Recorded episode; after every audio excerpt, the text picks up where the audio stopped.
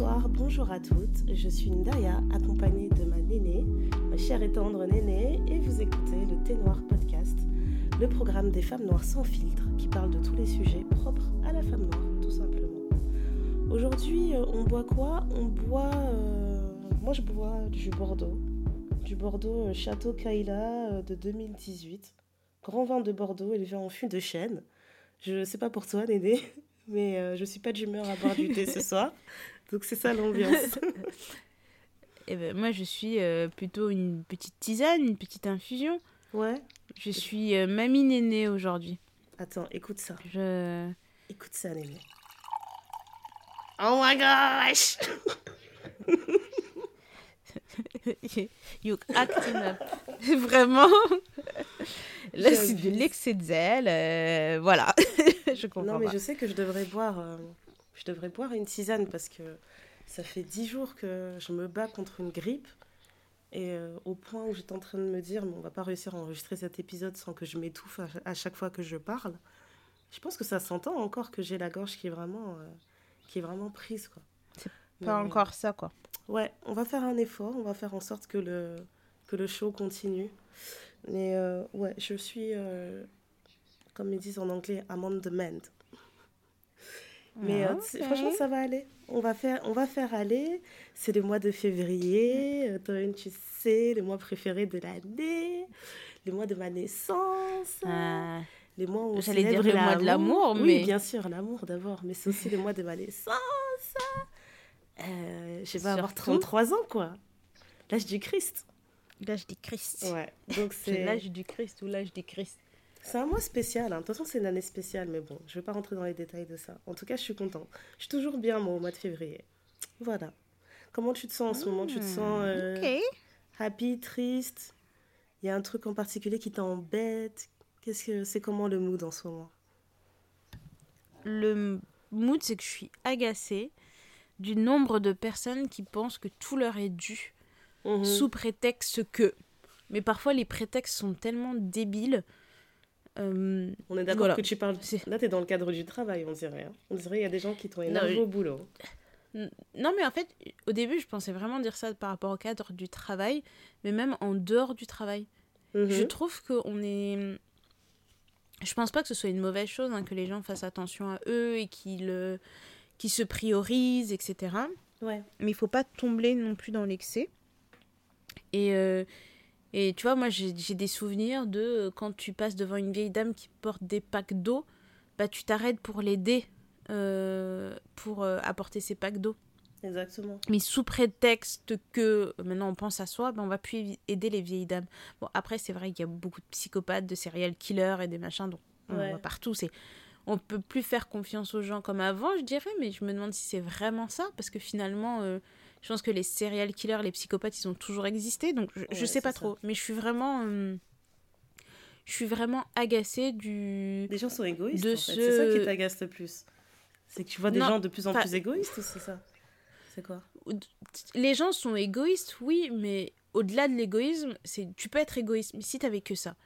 Là, c'était égoïste, et en plus de ça, tu estimes que euh, parce que toi, t'es arrivé euh, là, il faut qu'on te trouve une solution, alors que peut-être que ça prend trois mois, mais, mais non, mais en fait, euh, moi, j'ai besoin que ce soit fait maintenant. Non, Ok, mais en fait, si le délai c'est trois mois, c'est comme ça. mais franchement. Ou, euh, ou oui, mais tu te rends pas compte, moi, les horaires que je fais, je dois avoir au moins une augmentation de 10%. Mais tu crois que tu es le seul à faire des horaires comme ça? Ou, enfin, je sais pas. En fait, c'est tout un truc, c'est vraiment cette attitude de tu me dois, en fait. Parce que j'ai respiré, et j'existe sur cette terre, tu me dois. Donc un vent d'ingratitude dans l'air en ce moment de ton côté. Ouais, je trouve. ouais. Je trouve, je trouve. Et je, je crois que je n'ai pas, je n'ai pas, je n'ai plus la patience euh, pour ce genre de choses. Et du coup, pas de notes positives. Là, c'est vraiment ça qui t'embête en ce moment. Pas de notes positives, non, pas tant que ça. En fait, tu sais que je crois que je suis en pilote automatique. Ah, Parce que je suis rentrée- ça, madame. Non, non, parce que je suis rentrée de Kinshasa, j'ai pas eu le temps de me reposer, je suis partie euh, comme d'hab. hein. Je finis Mhm. de travailler un soir, le lendemain matin, je suis dans l'avion. Ça, ça, il faut que j'apprenne à, à C'est très grave. je te jure. un, jour entre deux. Et moi, pendant tout le Euh, temps, à chaque fois, je te disais, Et donc, quand tu rentres, tu vas au bureau. Oui. Et chaque jour, je te demandais à chaque Euh, fois. ouais. Tu rentres toujours à ta date. Ah Et Tu vas toujours aller au bureau quand tu rentres. Ah, d'accord. Ok, ok. Ah, ouais, Mais non, tu l'as fait, hein, franchement, matin. je t'applaudis. Tu as réussi à le faire. J'ai atterri le matin, j'ai pris une douche, je suis partie au bureau. Et, euh, et après, la vie, je trouve que la vie est très de, demandeuse en ce moment, ou demandante, je sais pas, demandeuse. Je trouve que la vie euh, a- me rappelle que c'est la vie et que, et que j'ai besoin d'être à certaines choses. Et c'est pas des choses que tu peux facilement décommander, même s'il y en a Ouais. certaines que j'ai décommandées. Mais je m'en veux parce que j'ai l'impression d'être euh, pas fiable. Mais euh, en même temps, je peux pas tout faire parce que hum, parce que sinon je serais encore plus fatiguée que je ne le suis. Je pense Oui. que j'ai accepté que mon niveau de fatigue c'était mon niveau de, de fonctionnement normal. Mais je suis trop fière de t'entendre dire que euh, tu peux pas tout faire. hein, parce que combien de fois j'ai entendu des gens te le dire, à commencer par moi. Et t'es là, ouais, ouais, je sais, mais moi, je vais essayer quand même. Je vais essayer de tout faire. Ouais. Donc c'est cool. Ah ouais. Donc je je il y a certaines choses que je fais pas mais euh, je pense que je suis en mode pilote automatique, c'est-à-dire que je me réveille, je vais travailler, je fais mon taf comme il faut, euh, je socialise le peu que je peux socialiser en supportant et après je rentre. Enfin, en même temps, je te dis ça, mais il y a, y a peut-être une semaine de ça, j'ai passé un week-end de geek comme je faisais avant où je, je me suis dit en fait, je mets pas un pied dehors. Les courses étaient faites, j'étais chez moi, j'étais posée. Euh, j'ai joué aux Sims tout le week-end en regardant des films, en mangeant ce que je veux. Enfin, tu vois, je me suis juste coupée de tout le monde. Mon téléphone, c'est à peine si je le regardais et ça m'a fait top, beaucoup ça. de bien. Donc c'est c'est vraiment du pilote automatique parce que je veux pas euh, tu vois, je veux pas me prendre la tête sur des trucs euh, sur des trucs bêtes, tu vois, des choses qui peuvent m'agacer, je vais les je vais laisser couler et je vais dire ah, c'est bon, euh, j'ai d'autres choses plus importantes. C'est ce pilote automatique là, c'est pas le pilote automatique où je m'oublie et que je, je je sais pas ce qui se passe, je Ok. sais pas ce que je fais quoi. Ok, moi j'ai eu peur au début, mais bon, ok. Si tu le dis comme ça, ça va. Mais Non, je vais non. quand même te surveiller. hein. Non, non. Tu me connais. Ouais, la police là. Ouais, exactement. Police. Exactement. La police. Mais, euh, mais non, mais sinon, euh, ouais, non, après, euh, franchement, j'ai pas à me plaindre. Ok. J'ai vraiment pas à me plaindre. je, je suis contente, je suis fatiguée, mais je suis contente. De, de manière générale, il y a des trucs qui m'agacent, quoi, mais vraiment, le, ça pourrait être pire. Ok, super. Donc, euh, voilà. Mais toi, euh, parce qu'on parle de moi, de moi, de moi, là, je casse Bah les oui, oreilles bien à sûr, tout le on va monde, en moi ma life. Non, je raconte ma life, je va. casse les oreilles à tout le monde. Mais t'es pas obligé d'être tout le temps euh, un tournesol, là, tout le temps raconter que des choses positives. Non, tout va bien, tout va bien, jusqu'à ce que tu t'effondres. Non, on n'a pas besoin de ça. faut être honnête, Mm. pas de souci. Euh, moi, je dirais euh, qu'il y a une chose qui m'a rendue vraiment heureuse là, ces derniers jours. C'est que j'ai enfin compris que quand tu fais vraiment du bien autour de toi, eh ben, tu attires Mm. le bien aussi. Tu attires des bonnes choses. Et euh, en Mm. fait, ça m'a Mm. trop fait rire parce que c'est tout bête, mais tu vois, là, euh, il y a eu euh, beaucoup de gens qui débattaient, qui se battaient, etc. et qui pleuraient parce qu'ils essayaient d'avoir des places pour le concert de Beyoncé. Et euh, moi, je j'ai jamais été euh, très fan, en fait, de de- d'aller en concert, etc. Tu sais, tout le concept de... Pff, déjà, pr- prendre des tickets pour Beyoncé, déjà, c'est un combat. T'es même pas encore sorti de chez Ouais. toi, c'est déjà un combat. Mais je me dis, juste Ouais. le concept d'aller à un concert, j'aime pas l'idée d'aller faire la file pendant des heures, euh, de pas être sûr d'avoir la place que t'espérais avoir. Euh, au final, Mhm. quand t'as une place assise, l'artiste, au final, tu le vois même pas, t'as l'impression de voir un Playmobil. Et en plus, toi, tu sais, moi, je Mhm. suis myope comme pas possible. Donc, Mhm, franchement, sûr, aller à un sûr. concert, tu vois, c'est pas, euh, c'est pas la meilleure expérience pour moi. Donc, je me disais, bon, tant pis. Et euh, dernièrement, en fait, j'avais vu euh, un tweet d'une personne qui disait, en fait, je sais pas si vous vous rendez compte, mais c'est potentiellement la dernière fois que Beyoncé fera euh, un, un world tour, en fait. Et quand tu réfléchis, Exact. tu te dis, ben ouais, euh, madame, elle a passé la quarantaine et tout. Après, tu vois, je veux pas faire un truc euh, qui tombe dans les dans des critiques par rapport à l'âge, etc. Parce que une meuf comme Tina Turner, elle fait le show jusqu'à pas d'âge. Mais j'ai pas l'impression Ouais, que Beyoncé, c'est ce qu'elle a envie de faire, tu vois. Ouais. Et elle a amorcé un virage. J'ai l'impression qu'elle a amorcé un virage pour, euh, pour dire oui, euh, la musique c'est bien, euh, un peu, enfin pas un peu comme Rihanna, mais Rihanna Ouais. maintenant la musique c'est un hobby, tu vois. Ouais, je pense C'est que pas c'est ce pas qui au niveau de Rihanna plus non plus, ouais.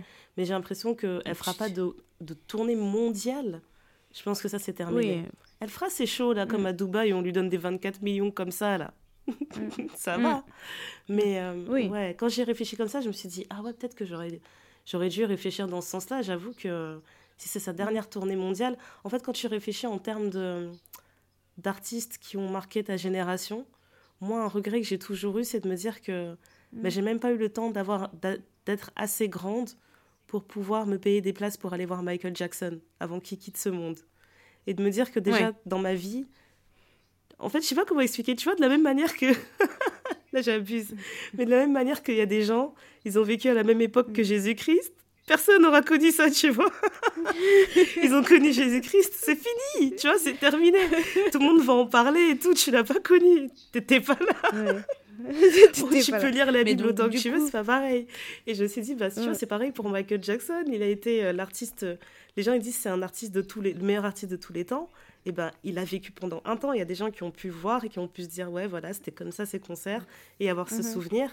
Et moi, je me dis que ben, déjà, en plus, la plupart des artistes que je qui me tiennent, euh, euh, qui me tiennent à cœur, et ben, c'est soit des artistes qui sont déjà décédés, soit des artistes qui mhm. sont vraiment trop vieux pour faire des tournées ou des concerts, mhm. donc je les verrai pas, je sais déjà. Je me suis dit, mhm. bon, ben, dans ce sens-là, ça peut être intéressant d'avoir vu Beyoncé et de dire à mes enfants plus tard, bah, tu sais, moi, Renaissance, quand j'étais jeune, en 2023, je crois que dit ça dans ce sens-là, quoi. Et, euh, et du coup, j'ai même pas eu à chercher des tickets, j'ai été contactée, en fait. J'ai euh, mm. une, une, amie qui m'a contactée, elle m'a dit Ouais, j'essaie de prendre des tickets, euh, est-ce que tu es intéressée J'en prends deux.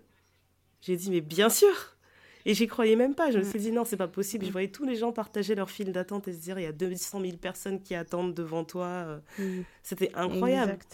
Mais au final, elle a réussi à avoir les tickets. Donc apparemment, apparemment, je vais voir Beyoncé. Je touche du bois. Voilà. C'est cool. Ouais. Franchement, c'est une l'expérience d'une vie. C'est ça, je me suis dit euh, à faire dans une vie. Je sais que ça va être super mm. long, ça va être éreintant, mais euh, on va le faire. Et puis ça va être marrant de voir les gens qui, euh, qui vivent Beyoncé comme une religion. Ça va être vraiment drôle de les voir tous en vrai au même endroit. Là. Ça doit être spécial. Tu hein. pars un peu, ça doit être tu pars un peu en exploratrice, quoi. Ouais, je vais faire un vlog. Tu vas, tu vas en immersion, en immersion au milieu des fans de Beyoncé. Vis ma vie de fan de Beyoncé. Laisse tomber. Ouais. Mes filles, elles m'en ont voulu. Hein. Elles m'ont dit ah, Tu vas au concert On peut pas y aller? J'ai dit Non, non, non, non, les filles, c'est pas de votre Tu vas au concert de Tata Beyoncé ah, et moi, je suis pas invitée. Jazz, elle était dégoûtée. Elle m'a dit Les enfants, ils peuvent pas y aller. Elle était trop dégoûtée, la pauvre. Ouais. Oh, poupoune, on regardera à la télé. Non, c'est ça, hein, c'est ce que je lui ai dit. Et du coup, ça, c'est vraiment le truc qui m'a grave rendue heureuse là, ces derniers temps. Euh, après, euh, sur une note euh, un peu plus négative, euh, j'ai entendu euh, la, une, polémique là, qui est sortie sur euh, le chanteur Taiki qui aurait fait une chanson bah, qui fait carrément l'apologie du viol. J'en ai parlé sur Instagram, j'en ai parlé sur notre compte Twitter aussi. Et bah, le son de cloche était plus ou moins unanime en fait, tu vois. Il y a beaucoup de personnes qui étaient d'accord pour dire que la musique qu'il fait en fait, elle est, clairement dangereuse. Après, euh, on va pas rentrer dans les détails du débat, mais euh, bref, si vous, n'avez pas vu, regardez notre compte Twitter, on, en a déjà parlé. Mais euh, en fait, moi, ce qui m'a rendu triste dans cette histoire, c'est que bah, on sait de sources sûres que peut-être 90% de l'auditorat de, Taïk, ben, c'est des femmes noires, tu vois. Il fait, littéralement son pain sur les femmes noires. Et parmi ces femmes noires, je voyais des commentaires passer ici et là de personnes qui débattaient de ce qu'il avait dit et tout. Et tu avais quand même pas mal de femmes qui disaient euh, ben, Je vois pas trop de problème. Moi, si mon copain il me fait ça, ça passe. Euh, je verrai pas ça comme une violence, etc. Bon, je vais quand même remettre le contexte parce que ça sert à rien d'en parler si j'explique pas pour ceux qui ne savent pas. Mais en gros, il fait une chanson où il explique que quand il est dans le lit. Euh, je sais pas si c'est avec sa copine ou quoi, mais avec une meuf. Il est, il est dans le lit avec cette fille, elle est en train de dormir et euh, il décide de lui faire l'amour en fait. Mais il la réveille pas, tu vois. Il est en train d'expliquer vraiment pendant tout un couplet comment il va lui faire l'amour sans lui demander, euh, sans lui dire Hey, réveille-toi, sans machin. Limite, en fait, dans les paroles, il explique justement comment il va faire en sorte de pas la réveiller, tu vois. Et, euh, et donc, il y avait mhm. plusieurs personnes qui disaient des choses du style bah écoute, moi, euh, si mon copain il me fait ça, euh, je te laisserai faire, etc. Et en fait, je voulais pas euh, commencer à débattre sur, sur ce que chacun ressent comme une violence sexuelle ou pas, etc. Je voulais vraiment que les gens se concentrent en fait sur la loi, tu vois. si demain tu vas à la police et tu dis que mhm. quelqu'un t'a fait ça, il se fait arrêter. Donc que tu ressentes que pour toi c'est pas pareil, etc. en fait, je peux pas l'entendre. Moi, ce qui m'a rendu triste, c'est que malheureusement, en fait, je pense qu'il y a des moments où il faut, il faut nuancer des propos et il y a des moments où c'est dangereux de le faire, tu vois. Et je pense qu'il y a beaucoup de gens qui Mhm. doivent apprendre à ne pas tout le temps vouloir partager leur ressenti, leur vécu sur quelque chose, surtout quand tu n'as aucune expertise à apporter derrière, tu vois. Tu sais qu'il y a Mhm. plein de personnes qui vont lire ça, dont moi, tu vois, ça m'a fait froid dans le dos. Je me suis dit, putain, mais c'est super creepy ce qu'il raconte, ça fait peur. Et j'ai pas envie que ça m'arrive. Et tu as peut-être des personnes qui vont entendre ça et qui- à qui ça va raviver de, de mauvais souvenirs. Et tu vois, tu vas te balader sur Internet et il y a une meuf qui va te dire, ouais, mais moi, mon mec, s'il me fait ça, moi, ça me dérange pas. Tu vois, qu'est-ce que ça Mhm. apporte? C'est ça qui m'a fait mal, en fait. Ça m'a vraiment attristé dans le sens où je me dis, euh, c'est pour ça que je peux pas, je pourrais pas passer ma vie, en fait, à, à, à être euh, activiste ou être militante. Parce que je pense que ça va tellement me plomber le moral tout le temps de me dire qu'il y a des gens qui se sont battus, qui ont analysé des, analysé des, euh, des rapports de force, etc., des rapports, euh, euh, les différents rapports qu'il y a entre les hommes et les femmes, etc., comment c'est important de parler de féminisme dans tel cas, c'est important de parler de, ben, de violence sexuelle et de tout, de tout ce que ça englobe. Et puis, tu as une personne qui va dire Ouais, mais moi, mon avis, il est différent et je, et je vais le partager comme ça avec le public. Et euh, tu vois, quelle est l'utilité? Et franchement, c'est. euh, ça m'a un peu plombé le moral en fait de voir ces retours-là et j'avais besoin, je me suis dit je vais en profiter pour en parler rapidement dans le podcast euh, sans parler euh, du, du chanteur en question parce que c'est bon. On a compris que le gars il était bizarre, c'est bon, on va pas en parler pendant des heures. Mais c'était vraiment. Tu vois, si tu as envie d'être une, vraie femme solidaire, parfois il faut penser à ça aussi, tu vois. La façon dont tu, tu, tu vas partager tes expériences, etc., des fois elle, dessert. Elle dessert la plupart des gens, elle dessert la majorité, elle dessert ta communauté. Donc de faire très attention en fait à ces propos, surtout quand on a euh, ben, une plateforme publique en fait. C'est pas comme si elles en parlaient. euh, Enfin, les, les commentaires que j'ai vus, c'était en public, c'était sur les réseaux. C'est pas comme si tu discutais comme ça euh, avec ta sœur ou avec ta pote, comme ça en tête à tête, tu vois. C'est pas la même chose, ça n'a Mhm. pas la même portée. Donc, euh, j'étais déçue, quoi. J'étais déçue. Voilà. Ok. Ok. Euh, Ton ok, il voulait tout dire, Néné. Il n'y a pas besoin de développer. J'ai compris. J'ai Je- je, euh, je, je, je- en fait, je ne vais pas m'exprimer sur le sujet pour plein de raisons, mais principalement parce que je ne comprends pas euh, l'amour qu'on peut porter ce- à ce petit homme. Mhm. Et, Dis bien euh, petit, petit. Oui, ouais. Et que, enfin, parce qu'il y a une autre, euh, une autre chanson où je crois il, il parle d'une nana en fait qui est mineure.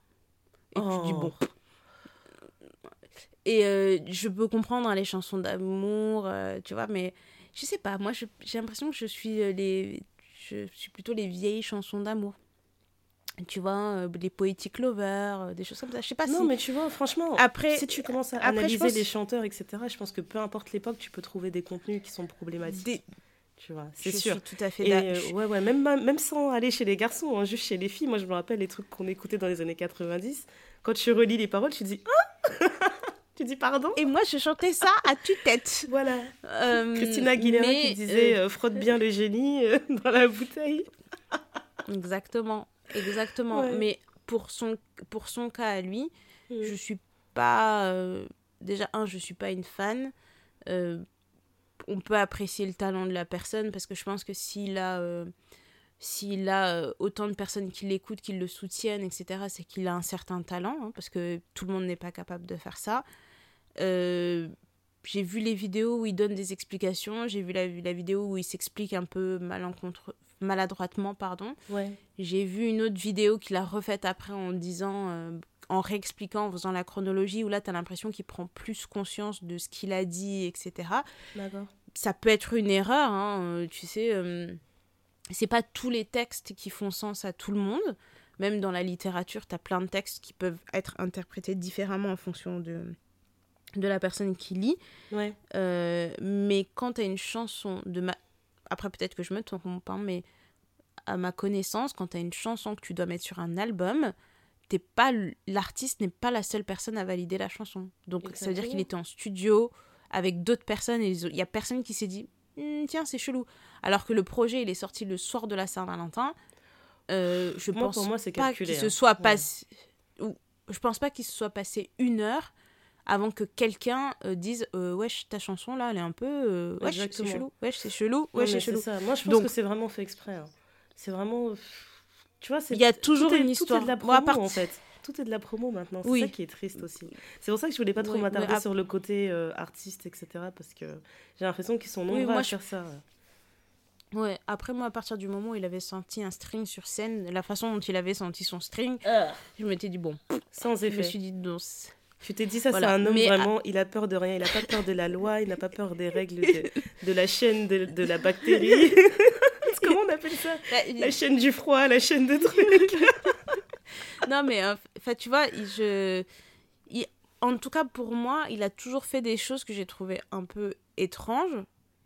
Euh, maintenant, il y a lui en tant qu'artiste, ce qu'il ce dit, etc. Parce que je pense qu'on reste quand même. Euh, on reste quand même. Euh, on sait ce qu'on fait. C'est un grand garçon. Hein, c'est pas un enfant, c'est même un homme. Euh, voilà, je me dis, il y a lui, ensuite il y a les gens autour de lui avec qui il a préparé le projet, il y a personne qui s'est dit, tiens, c'est chelou. Et comme tu dis, je pense qu'il y a peut-être un côté où c'était un peu calculé, parce que ça fait parler du projet, ça fait que il y a peut-être plus de personnes qui l'ont. Tout le monde va chercher le morceau qui a été supprimé. Tout le monde va se dire, bah attends, Et je, puis... je vais me faire ma propre idée parce que maintenant tout le monde se croit dans euh, investigation de je ne sais quoi. Ils vont cache, dire, moi, je, investigation. Moi, je vais écouter l'album, moi. je ne suis pas critique ouais, musicale, mais c'est pas grave. C'est ça en fait. Ouais, et en plus, moi, ce que je me dis, c'est que, bon, tu vois, c'est pas comme avant où un album, tu l'achetais. Tu sais tu mhm. achètes l'album, donc forcément, si un artiste décide de retirer une chanson, ben, limite l'édition que tu as achetée, ça devient du collector. Là, il l'a mis sur toutes les plateformes de streaming, mais tu as quand même des gens qui ont réussi à télécharger parce que, enfin, je sais pas, euh, tu vois, c'est par exemple si Beyoncé elle met son catalogue sur, euh, sur Apple Music et du jour au lendemain elle décide, ben, en fait, j'enlève mon catalogue, même si tu as enregistré les chansons, ben, tu les as plus en fait. Donc je me dis, il y a quand même des gens qui se sont dit, non mais je vais télécharger tout l'album, parce que techniquement, je pense pas qu'il se soit passé 12 heures entre le moment où il a sorti son projet et le moment où il a décidé de retirer la chanson. je pense qu'il a retiré la chanson en plein milieu de la nuit. Mais il y a quand même des gens qui se sont dit, et c'est là où je dis, c'est l'évolution de la, société, c'est que tout doit être enregistré, on doit avoir des preuves de tout. Mhm. Tu vois, parce que ça aurait pu euh, limite passer inaperçu, quoi. Enfin, ça aurait pu être. Euh, quand je dis passer inaperçu, c'est pas pour le, le disculper, hein, mais c'est, tu vois, ça aurait pu être un truc de genre, ah merde, j'ai fait une boulette, on répare et voilà, ça passe inaperçu. Mais malheureusement pour lui, c'est une casserole qui va se traîner, mais. Ah, elle va en fait, vraiment se traîner. en plus, on sait comment ça fonctionne. On n'oublie plus quand rien. De, quand tu essaies vraiment de, de, d'empêcher euh, une personne en fait d'évoluer dans un certain milieu, ça va être euh, des trucs mm. du style n'importe quel festival qui va essayer de le programmer, bah, il y aura toujours des gens pour rappeler qu'il a fait ça et qui feront tout pour qu'il soit bah déprogrammé, etc. Donc, écoute, c'est bah, euh, que ça serve d'exemple déjà au, message que vous avez envie de véhiculer dans votre art, parce que franchement, euh, il y a tellement de choses que vous pouvez dire. Pourquoi décider de véhiculer ce genre de message? Et aussi de savoir que il faut bien s'entourer en fait. L'entre-soi, des fois, ça dessert. Si vous êtes 50 personnes à penser de la même manière tous ensemble dans votre bande, vous n'allez jamais évoluer. Donc, s'ils étaient tous là, se dire Ah ouais, le son il est lourd, frérot, vas-y, balance. Non, c'est eux qui vont me tirer vers sa perte, vers sa chute. Ouais, ouais c'est ça. Donc, euh, Et puis, on a beau dire, même si ça a été un pas de buzz, euh, j'espère qu'il aura, il en tirera des leçons et aussi que. que en fait, que qu'on se rende compte que les fanbases, elles suivent pas tout bêtement. Il y en a certains ouais, qui peuvent expliquer un truc, etc. Mais il y a des personnes intelligentes qui vont dire euh, T'es sérieux là? C'est ça. Et il euh, faut, pas, faut pas négliger, quoi. Mhm, exactement. Enfin bref. Euh, ceci étant dit, on, va, on, on, avait dit qu'on n'allait pas s'étaler là-dessus. J'avais même dit que je n'allais pas commenter quand on préparait cet épisode. et finalement, tu j'ai sorti des mots et, et bon, bref. En Passons à autre chose. Waouh alors, j'essaie d'introduire le sujet de l'épisode de façon un peu douce, avec, non, mort, avec un peu de... voilà, tu... Donc, voilà, le... on voulait vous parler cette fois-ci d'amour. On est en... Comme Daya l'a dit, on est en plein dans le mois de l'amour. Et on voulait parler de l'amour autre que l'amour euh, homme-femme. On voulait parler de l'amour euh, un peu sous tous ses aspects, comment on aime l'amour, comment on aime l'amour, comment on reçoit l'amour, comment on donne l'amour, euh, que ce soit vis-à-vis de d'autres plus sains, de notre famille, de nos amis, de nos sœurs, de nos frères. Mhm. voilà. On, allait, on avait envie de, vous, de se mettre un peu plus à nu, comme si on ne s'était pas assez mis à nu. Et, et on va parler de d'amour avec un grand A. Tu me fais trop rire quand tu dis comme si on s'était pas mis assez. c'est le concept même du podcast. Chaque jour, on enlève une fringue. Ça n'arrête pas. Mais, non, mais ça n'arrête pas. C'est comme un strip. Non, mais j'ai l'impression qu'on est au strip poker. Ouais, c'est ça. Donc, ça sera le strip podcast. Au prochain épisode, qu'est-ce qu'on va vous révéler sur nous Ça va devenir un jeu. C'est grave. Euh, tu commencerais par quoi? Tu vas nous sortir une définition de Jules Larousse, euh, professeur Néné? On commence comment Exactement. Alors, selon le, le Larousse, l'amour, c'est le sentiment vif qui pousse à aimer quelqu'un, à vouloir du bien, à aider en s'identifiant plus ou moins. Voilà, grosso modo. C'est de cet amour-là qu'on parle. Mhm. Qui pousse à aimer, Donc, qui euh, pousse à vouloir du bien. Donc, qui pousse à vouloir du bien d'une personne ou quelque chose. Mhm. À aider et aussi, il y a une question d'identification.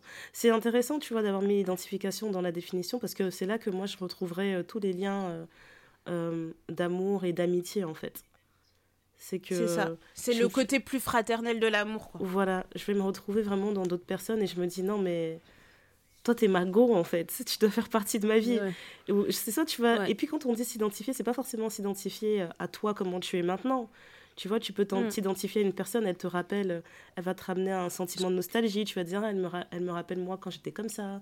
Ou alors, au contraire, elle me rappelle, euh, elle, me fait penser à ce que j'ai envie d'être. La personne que j'ai envie de Ouais, voilà. voilà. c'est ça.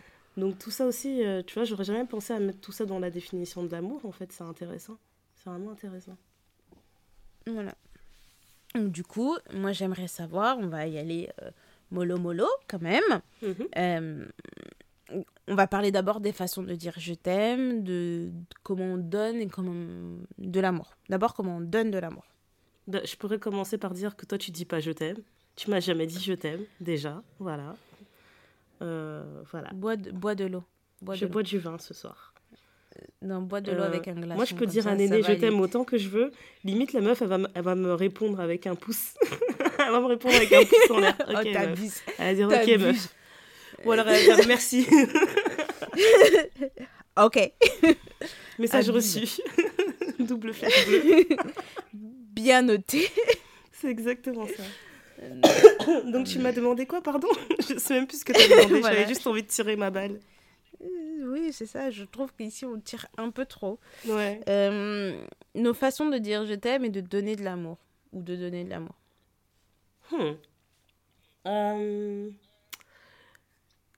Ouais, j'ai beaucoup réfléchi à cette question. J'étais en train de réfléchir à est-ce que je suis du genre à faire des cadeaux, etc., ce genre de choses. Je sais que mhm. plus jeune, j'aimais bien, euh, j'aimais bien écrire. Tu vois ce que je ressentais. Euh. Après, je pense qu'il y a ce truc euh, chez, les, chez les filles adolescentes, que ce soit en, en relation de couple ou en amitié, on s'écrivait beaucoup des mhm. lettres, etc. Tu sais, on avait nos agendas, on se mettait des mots d'amour, mhm. ma best, ma best euh, potine, machin, euh, on se connaît depuis autant et tout, etc. Donc je pense que le premier truc qui m'est venu à l'esprit, c'était ça. Euh, T'aimes vraiment mettre des mots sur, euh, sur les, les sentiments que tu as pour une personne, etc. Et après, je me suis rendu compte aussi que, en tout cas en couple, moi j'aime bien chanter mon amour. elle est pas congolaise, cette meuf. Pas du tu vois Ah, moi j'aime trop chanter mon amour. Mais tellement à un point que, tu vois, si des fois je chante des chansons qui parlent de rupture ou qui parlent de tromperie, etc., même mon gars il va me dire, mais arrête de chanter. Parce que je mets tellement le cœur en fait quand je chante des trucs. Il va commencer à se dire, mais pourquoi elle chante ça, elle? Arrête Donc, euh, ouais, je mets trop d'amour euh, dans, dans les chansons. Donc, oui, je vais chanter l'amour. Euh, et après, Et après, ça, c'est lié à, à, ce que je, à ce que je préfère. Je pense que tout le monde a tendance à faire ça. Ce que t'aimes, la façon dont, être, dont tu aimes être aimé, tu as tendance à aimer les gens de la même manière parce que c'est ta Mhm. façon d'être, en fait. Donc, c'est ta. Mhm. Comment dire C'est la façon standard pour toi. Alors que normalement, on devrait apprendre justement euh, comment les autres aiment être aimés, etc. Et, et essayer de, de trouver un juste milieu. Mais j'avoue que moi, il y a un Mhm. truc que je déteste, c'est quand les gens sont pas, euh, sont pas, sont pas clairs et sont pas directs. Donc, pour ma part, je j'aime pas jouer aux devinettes, etc. J'aime pas faire, euh, j'aime pas faire semblant ou garder des choses pour moi. Si je t'aime, vraiment, si je t'aime, c'est que je vais te dire les choses directement, même si ça va te, ça va, enfin pas forcément te piquer, mais ça va te choquer ou ça va te brusquer ou quoi. Pour moi, le fait de pas, de pas mettre de filtre, c'est une preuve d'amour. Parce que vraiment, en général, j'aime, j'aime pas parler de toute façon. En temps normal, j'aime pas parler Ouais. avec les gens, etc. Donc, si on n'est pas proche, je ferai pas cet effort de te dire des choses, de te dire, euh, ben, pff, même pas forcément des reproches, mais juste te dire ce que je ressens, etc. Pour moi, c'est une façon d'aimer aussi, d'être directe et, euh, et de pas être silencieuse. Parce que c'est vrai que la plupart du temps, euh, tu vois, je peux être au bureau, les gens parlent, parlent, parlent, et vous n'allez pas m'entendre. Vous n'allez pas m'entendre parce que j'ai vraiment l'impression que ça draine tellement d'énergie dans ma personne de, donner des conseils, de- d'avoir une oreille attentive, etc. Pour moi, tout ça, c'est de l'amour. Je suis pas capable de faire ça avec tout le monde, en fait. Et je sais qu'il y en a d'autres qui peuvent le faire avec n'importe qui. Ils peuvent rencontrer une personne chaque jour et donner toute leur énergie et être là et parler de leur vie, de plein de choses, de projets et tout. Mais non, moi, je peux pas. Donc, euh, je dirais que c'est ça. Pour moi, ce serait plus euh, euh, mes façons de donner de l'amour. Ouais, c'est avec des mots, avec euh, de, la mélodie et euh, avec honnêteté. Ok. Euh, alors, pour reparler des chansons d'amour, enfin, les chansons qui parlent d'amour, moi, le jour où on m'a dragué en chantant, c'est vrai que ça n'a pas le même goût. Ah. Quand quelqu'un te chante ton nom, tu- Enfin, quelqu'un qui sait te- chanter. Et- Bien oui, sûr, mais oui. tu vois, euh, non, mais tu vois, quelqu'un comme Fanny qui te drague et qui J'étais en te train de me dire dans combien de te- secondes elle va dire Fali.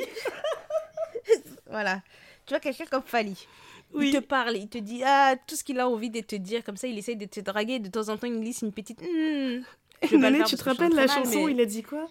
Et c'est là que j'ai compris que il peut dire n'importe quoi, les gens ils kiffent. Il y a une chanson où il dit Tu as la peinture dans le regard. Qu'est-ce que ça veut dire Qu'est-ce que ça veut Ça dire veut dire que, que je me noie dans tes yeux, la je vois des tableaux, des, des œuvres d'art. Ou alors il Non. voulait parler du maquillage. On ne sait pas. On ne sait pas. Mais il l'a dit avec On saura sa jamais. mélodie et tu te... Hey, et ça fait quelque chose. Donc je dis juste que ça a un autre goût. Mais Ouais. euh, Ah, si on commence à parler de Fali, là je vais pas m'arrêter, Néné. Attention. Oui, c'est pour ça. On- Revenons-en au sujet. L'amour, avec un gros tas. Euh, moi, je dirais que je pense que l'amour me rend profondément empathique. Parce que franchement, si je t'aime pas, c'est pas que je m'en bats les couilles de ce qui t'arrive, Mhm. mais ça va pas autant m'affecter que si, c'est euh, si ça arrive à une personne à, à laquelle je tiens. Mhm. Euh, après, je suis pas très très mot. Hein, pareil que toi, plus jeune, j'écrivais, euh, tu vois, j'écrivais même des poèmes, j'écrivais des lettres et tout. Je, mon imaginaire était très euh, très très vivant. Mais euh, je pense que j'ai pas, tu vois, comme tu dis, dire je t'aime, des machins. je suis pas de, je ne suis pas de Ah, cette vraiment fait. C'est fini tout ça. Ce temps est révolu. D'accord. Ouais. Je suis pas de cette école, mais par contre, tu vas tout de suite sentir que j'aime une personne. C'est-à-dire que je vais faire des choses pour toi que je ne ferais pas. Je suis. euh, je vais donner de mon temps, de mon argent, de, de mon énergie. Euh, je vais faire. euh, tu vois, genre, tu vas être malade, je vais te. Je vais t'envoyer de la nourriture ou je vais venir chez toi te faire à manger. Ouais.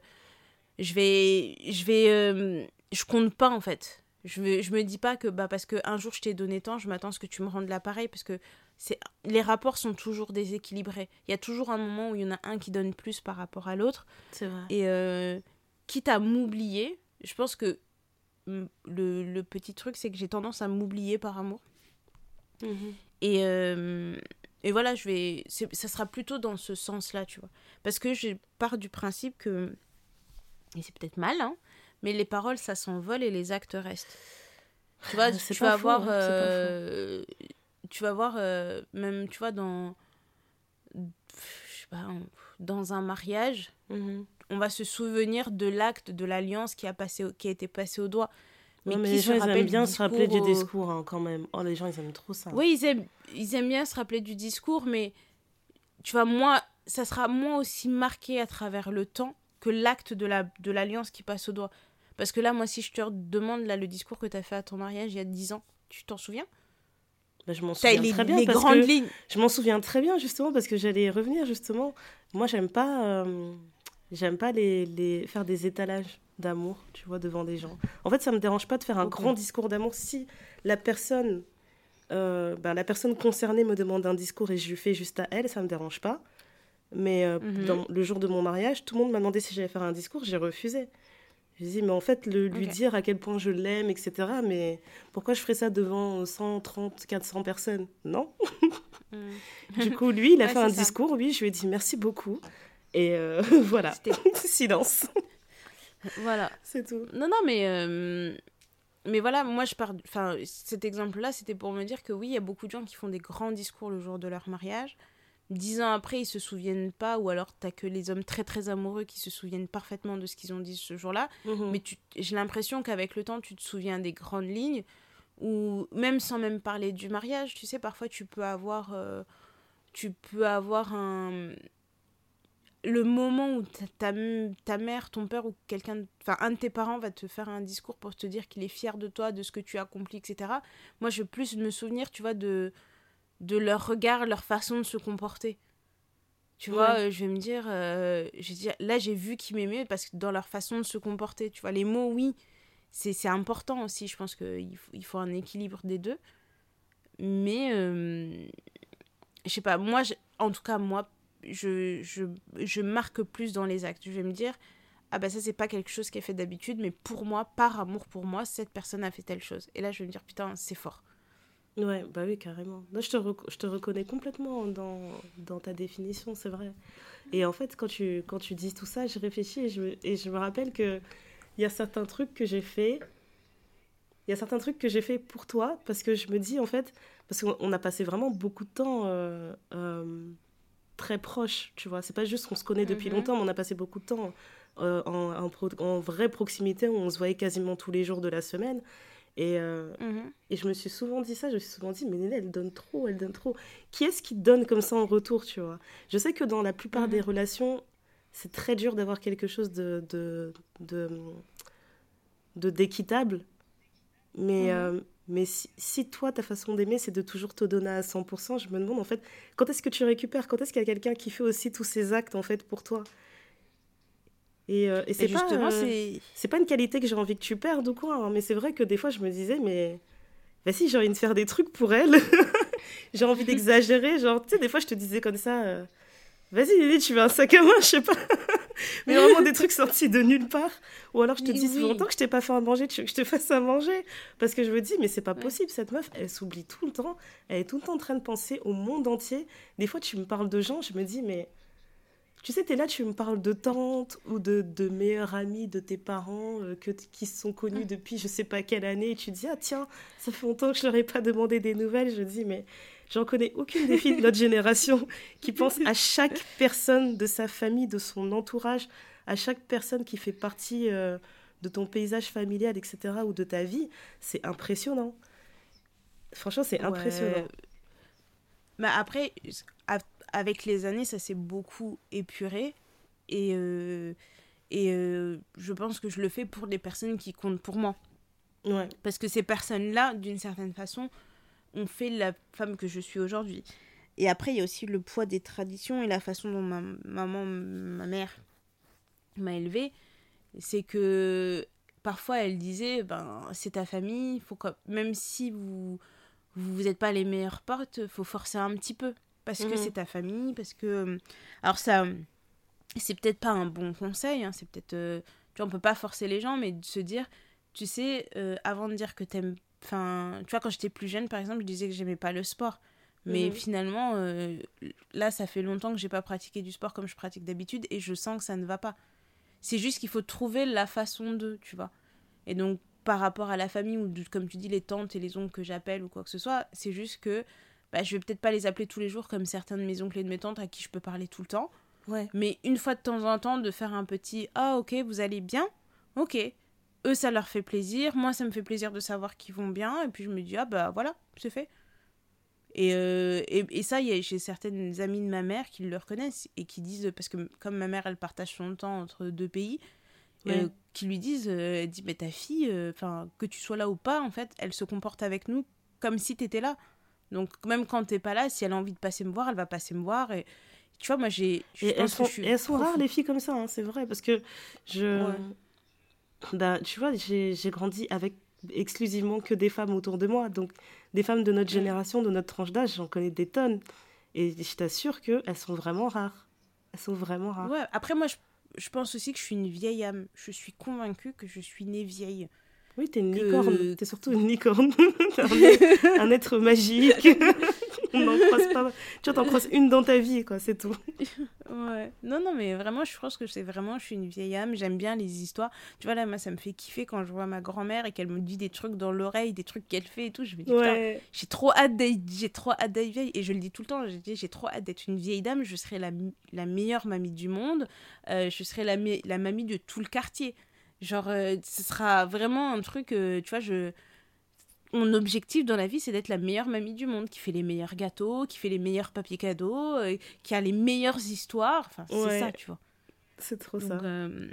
Mais est-ce que Mais bon, du coup, Mais est-ce que honnêtement, quand tu regardes tout ce que tu fais pour les gens, il n'y a pas des moments où tu te dis putain, mais vous êtes vraiment des, des connards ingrats. je fais tellement de choses. Vous pouvez pas faire ça pour moi, ça va vous tuer. Il n'y a pas des moments où tu as Bah. des ras-le-bol comme ça, franchement. Bah non, parce que j'ai vite compris que les relations étaient déséquilibrées dans tout. Et j'ai un exemple tout bête. Euh, j'ai quatre frères et j'ai trois de mes frères qui se sont mariés. Et l'investissement que moi j'avais pour le mariage de mes frères, je sais que si demain moi je vais me marier, ils seront pas autant investis que moi je l'ai été dans leur mariage. Mais c'est pas contre eux, c'est juste qu'entre temps ils se sont mariés, ils ont eu des enfants, etc. Moi, quand eux ils se sont mariés, j'étais célibataire sans enfants.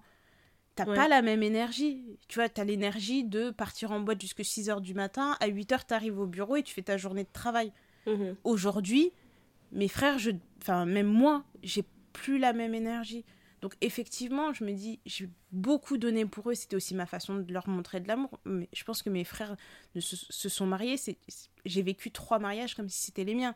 Parce que Waouh. tu as toute la famille qui t'appelle, t'as- parce que, euh, parce que tu as, plein de trucs à gérer. C'est pas ton mariage, mais tu vois, tu veux t'assurer que ça se passe bien. Tu te dis, bah, qu'est-ce que je peux faire pour aider Euh, Je sais à quel point ça peut être stressant un mariage, etc. Donc tu dis, bon, bah, je vais faire le plus possible. C'est mon frère. Et donc, du coup, si demain, moi, je dois me marier, je vais pas m'attendre à ce que mes frères laissent femme et enfant pour venir oh, m'aider à organiser mon mariage.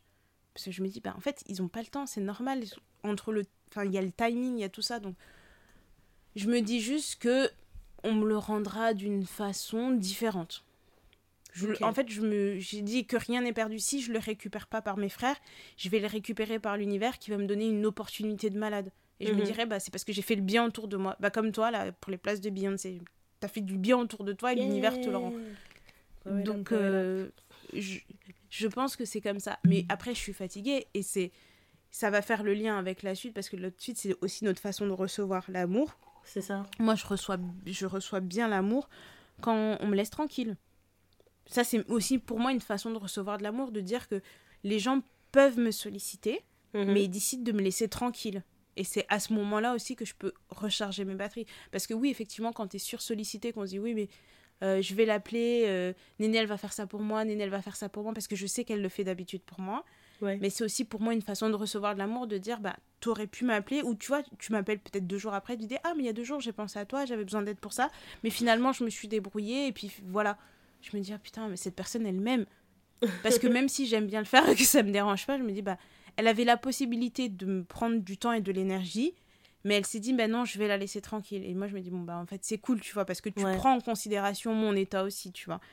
Et, euh, et après, euh, tu vois, pour moi, recevoir l'amour, c'est vraiment aussi le recevoir dans des, dans des bêtes choses. Par exemple, je vais, faire du je vais garder un enfant d'un de mes frères ou d'une amie ou quoi que ce soit et la personne va revenir elle va m'acheter un paquet de bonbons des dragibus ou des schtroumpfs. Je serais tu m'aurais enfin je gagne au loto c'est pareil quoi. Putain c'est trop sympa tu vois. J'ai vraiment pas tu ah sais c'est en plus t'as pris ce qui vraiment... oh là là. Bah, hmm, tu vois alors là c'est fini. C'est ça où tu vas dire ah bah écoute euh, je sais que euh, tu vois c'est ça va être un moment de qualité tu vois parce qu'après on va parler aussi des langages d'amour mais moi un de mes langages d'amour c'est les moments de qualité donc mhm. c'est pas forcément avec le mot plus un mais c'est faire des expériences et c'est aussi comme ça que je donne de l'amour à mes neveux à mes nièces où je me dis en fait je veux qu'ils se rappellent ah bah avec euh, ma tante la, la, première fois que j'ai pris l'avion, c'était avec ma tante, ou la première fois que j'ai mangé ça, c'était avec ma tante, ou euh, mhm. j'étais partie à tel endroit avec ma tante, on avait fait ça, c'était trop cool. C'est ça en fait, je me dis, c'est ma façon de donner, mais c'est aussi ma façon de, de, recevoir.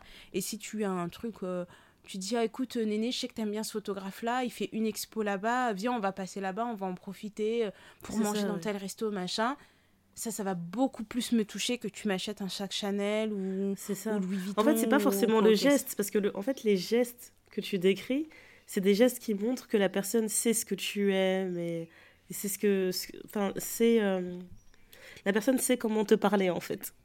Tu vois, je sais pas si tu vois ce que je veux dire, parce que je pourrais te dire, si c'était une personne qui te disait juste ouais, j'ai des places pour une expo, point ben, tu vois, c'est des places pour une expo. Mais là, tu as bien dit, voilà, c'est le photographe que tu aimes, je te ramène les bonbons que je sais que tu aimes avoir, etc., ce genre de choses.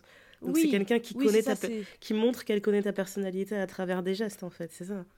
Oui, c'est oui, ça. Et ça, je le reçois pleinement parce que je me dis, bon, bah, tu vois, c'est tout bête, j'ai une de mes meilleures potes qui a fêté son anniversaire il y a pas longtemps. Et ben, je m'étais dit, ah, bah, je vais lui prendre ça parce qu'on se disait toujours, bon, on va, aller on va faire un on va apprendre à, connaître bien le vin, à déguster le vin, etc. Bah, je lui ai pris un truc pour apprendre à déguster le vin enfin, pour deux personnes. Je me dis, je veux pas forcément qu'elle parte avec moi, mais je sais que c'est quelque chose qu'elle va apprécier. Elle partira avec la personne qu'elle veut.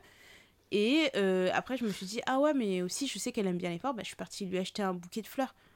Mais tu vois, elle, elle m'a dit, elle dit, ce qui me fait plaisir, c'est que tu as pensé à moi au point où tu t'es dit dans la journée, ou même depuis ce matin, ça se trouve, depuis ce matin, tu te trimbales avec ton bouquet de fleurs en disant je vais l'avoir ce soir après le boulot, donc c'est mieux que j'ai les fleurs. J'ai dit non, j'ai pas fait ça, je les ai prises après le boulot, mais oui, effectivement. mais elle aimait bien l'idée de s'imaginer en train de te trimballer avec les bouquets de fleurs. Toute la journée avec mon, mon bouquet, mais j'ai dit oui, effectivement, je savais que euh, ça allait te faire plaisir. Et puis finalement, le, le, truc de vin que je lui ai offert, elle va le faire avec son gars. Je suis pas, je suis pas jalouse parce que je me dis, elle et moi, on a des, plein d'occasions de faire plein de trucs ensemble.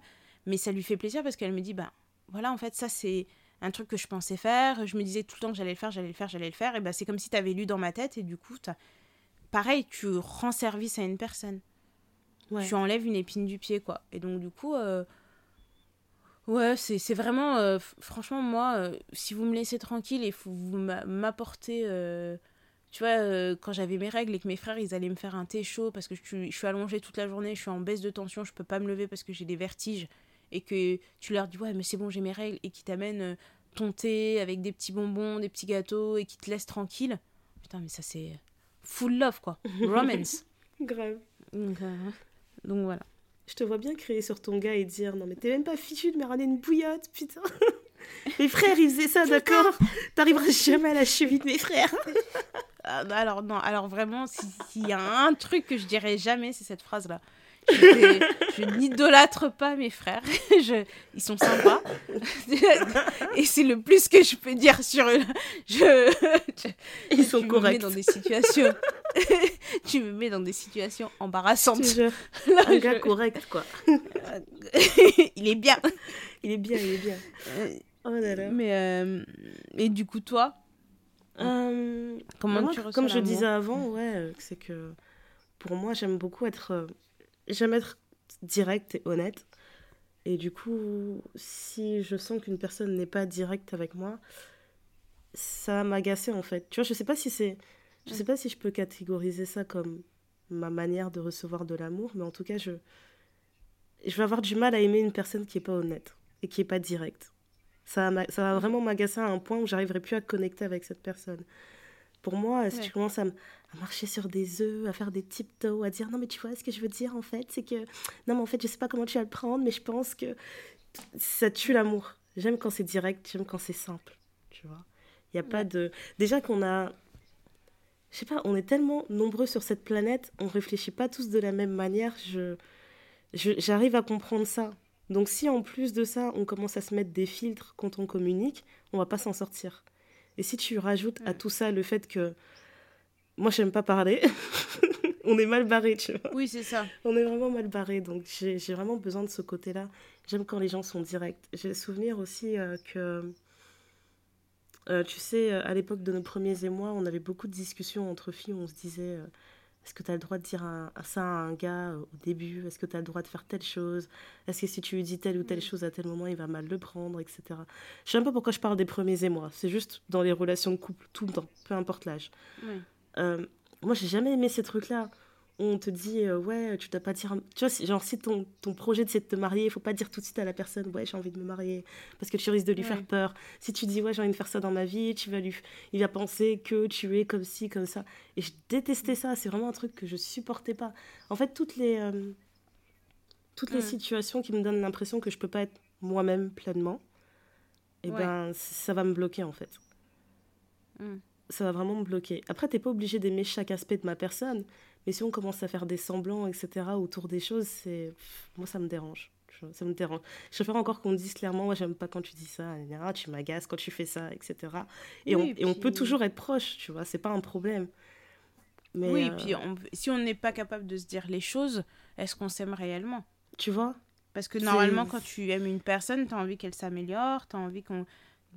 Même si ça veut pas dire euh, que tu vas dire. Enfin tu vas pas dire ouais t'es un connard euh, machin t'es pas obligé d'insulter les gens hein, mais c'est ça euh, c'est pas forcément des reproches mais c'est vrai que moi j'aime la transparence tu vois parce que je me dis c'est tout bête hein, c'est si t'es pas capable de me dire euh, je sais pas on est là on parle ça fait 15 minutes que je te parle t'es pas capable de me dire mais recule ouais c'est quoi ton haleine aujourd'hui Euh, il y a je un me dis, mais attends, Houston, t'as pas, mon... un problème. t'as pas mes intérêts à cœur. Ça veut dire que tu me laisses parler, parler, parler alors que je sens mauvais de la bouche. je sens l'ail. L'ail. Tu vois, c'est pas normal. C'est vraiment dans ce sens-là. Pour moi, c'est important euh, de pouvoir se dire les choses. Sinon, euh, on n'est pas dans une, dans une relation qui est sincère et honnête, que ce soit en amitié, en amour, peu importe. Après, je dirais que j'ai besoin quand même de, de certaines paroles je dirais pas rassurante, mais des paroles, euh, je sais pas. Je suis avec des amis, euh, si elles savent c'est quoi les, objectifs dans ma vie, etc., et qu'elles me voient, qu'elles me voient bosser, charbonner sur, euh, sur un objectif précis, ou peu importe en fait. Tu vois, un petit, hé, je vois ce que tu fais, c'est franchement c'est bien, continue. Mhm. Juste ça, tu vois, ça fait vraiment pas de mal. Et surtout, la plupart du temps, quand je reçois des messages comme ça qui, euh, qui me disent, tu vois, par exemple, par rapport au podcast, on me dit Ouais, j'ai écouté ton dernier épisode, oh là là, j'ai beaucoup aimé ce que vous avez fait, euh, franchement, les filles n'arrêtez pas, c'est top. Et bien, les gens, ils se rendent même pas compte que des fois, quand on reçoit des messages comme ça, c'est vraiment au moment où on vient de faire une réunion, on se dit Meuf, je suis fatiguée je suis tellement fatiguée, je sais pas pourquoi on fait ça. Et le lendemain, tu reçois un message et une auditrice qui dit non, franchement, ça m'a vraiment reboosté, euh, ça m'a parlé d'une manière, etc. Enfin, ça coûte rien, tu vois, ça coûte rien de dire à une personne que, que tu apprécies ce qu'elle fait ou que tu as l'impression qu'elle marche dans la bonne direction, etc. Pour moi, c'est vraiment un truc. Euh, c'est important de se dire ça en fait. Quand, quand tu tiens à quelqu'un, c'est important de se dire. Et du coup, après, je sais que j'ai tendance à être extrême, mais je me dis, si t'es pas capable de bah justement de, de, de, faire pause et de dire à, à une personne que tu aimes, je vois ce que tu es en train de faire et ça me plaît beaucoup, continue. Ou alors je vois que tu es en train de devenir la personne que tu avais envie de devenir et, et, ça me plaît et je vois que ça te fait du bien, etc. Félicitations, go, tu vois. Si t'es pas capable de me dire ça, je me dis, mais est-ce que tu es heureux pour moi-même? Est-ce que tu es heureuse pour moi? Est-ce que, est-ce que... Moi, je vais me poser des questions. Je veux dire, c'est bizarre. Attends, à chaque fois qu'il se passe quelque chose de bien, tu me célèbres pas. Pourquoi tu me célèbres pas? C'est bizarre. Ouais, c'est ça. Donc euh, peut-être que j'ai vraiment ça en fait. peut-être que j'ai tort, hein, mais euh, moi je le réfléchis toujours comme ça. Je sais que tout le monde n'a pas forcément euh, le besoin de dire les choses comme ça directement, mais moi j'ai besoin d'entendre un minimum quand même. Ne serait-ce que tu vois ton pouce en l'air là. Ton pouce en l'air c'est bien. les pouces c'est sympa. Tu vois, c'est pas un pouce en bas. Les... Donc ça veut tout dire. Ouais. Voilà. Pour moi, c'est important. Est-ce Ouais. que j'ai d'autres façons de recevoir l'amour? Ben oui, la bouffe, hein. logique. Ça, C'est le problème. euh, C'est le même problème de tous. Ah, mais c'est un gros problème. Surtout en amour. Le délire de. On est là, on s'est disputé, on se parle pas. Et là, la personne, elle te dit Euh, Tu fais quoi? Tu veux manger? Bah oui, je veux manger, bien sûr que je veux manger. On va où? Toujours Putain, vas-y là. Toujours manger. Viens, on fait la paix et tu m'énerves.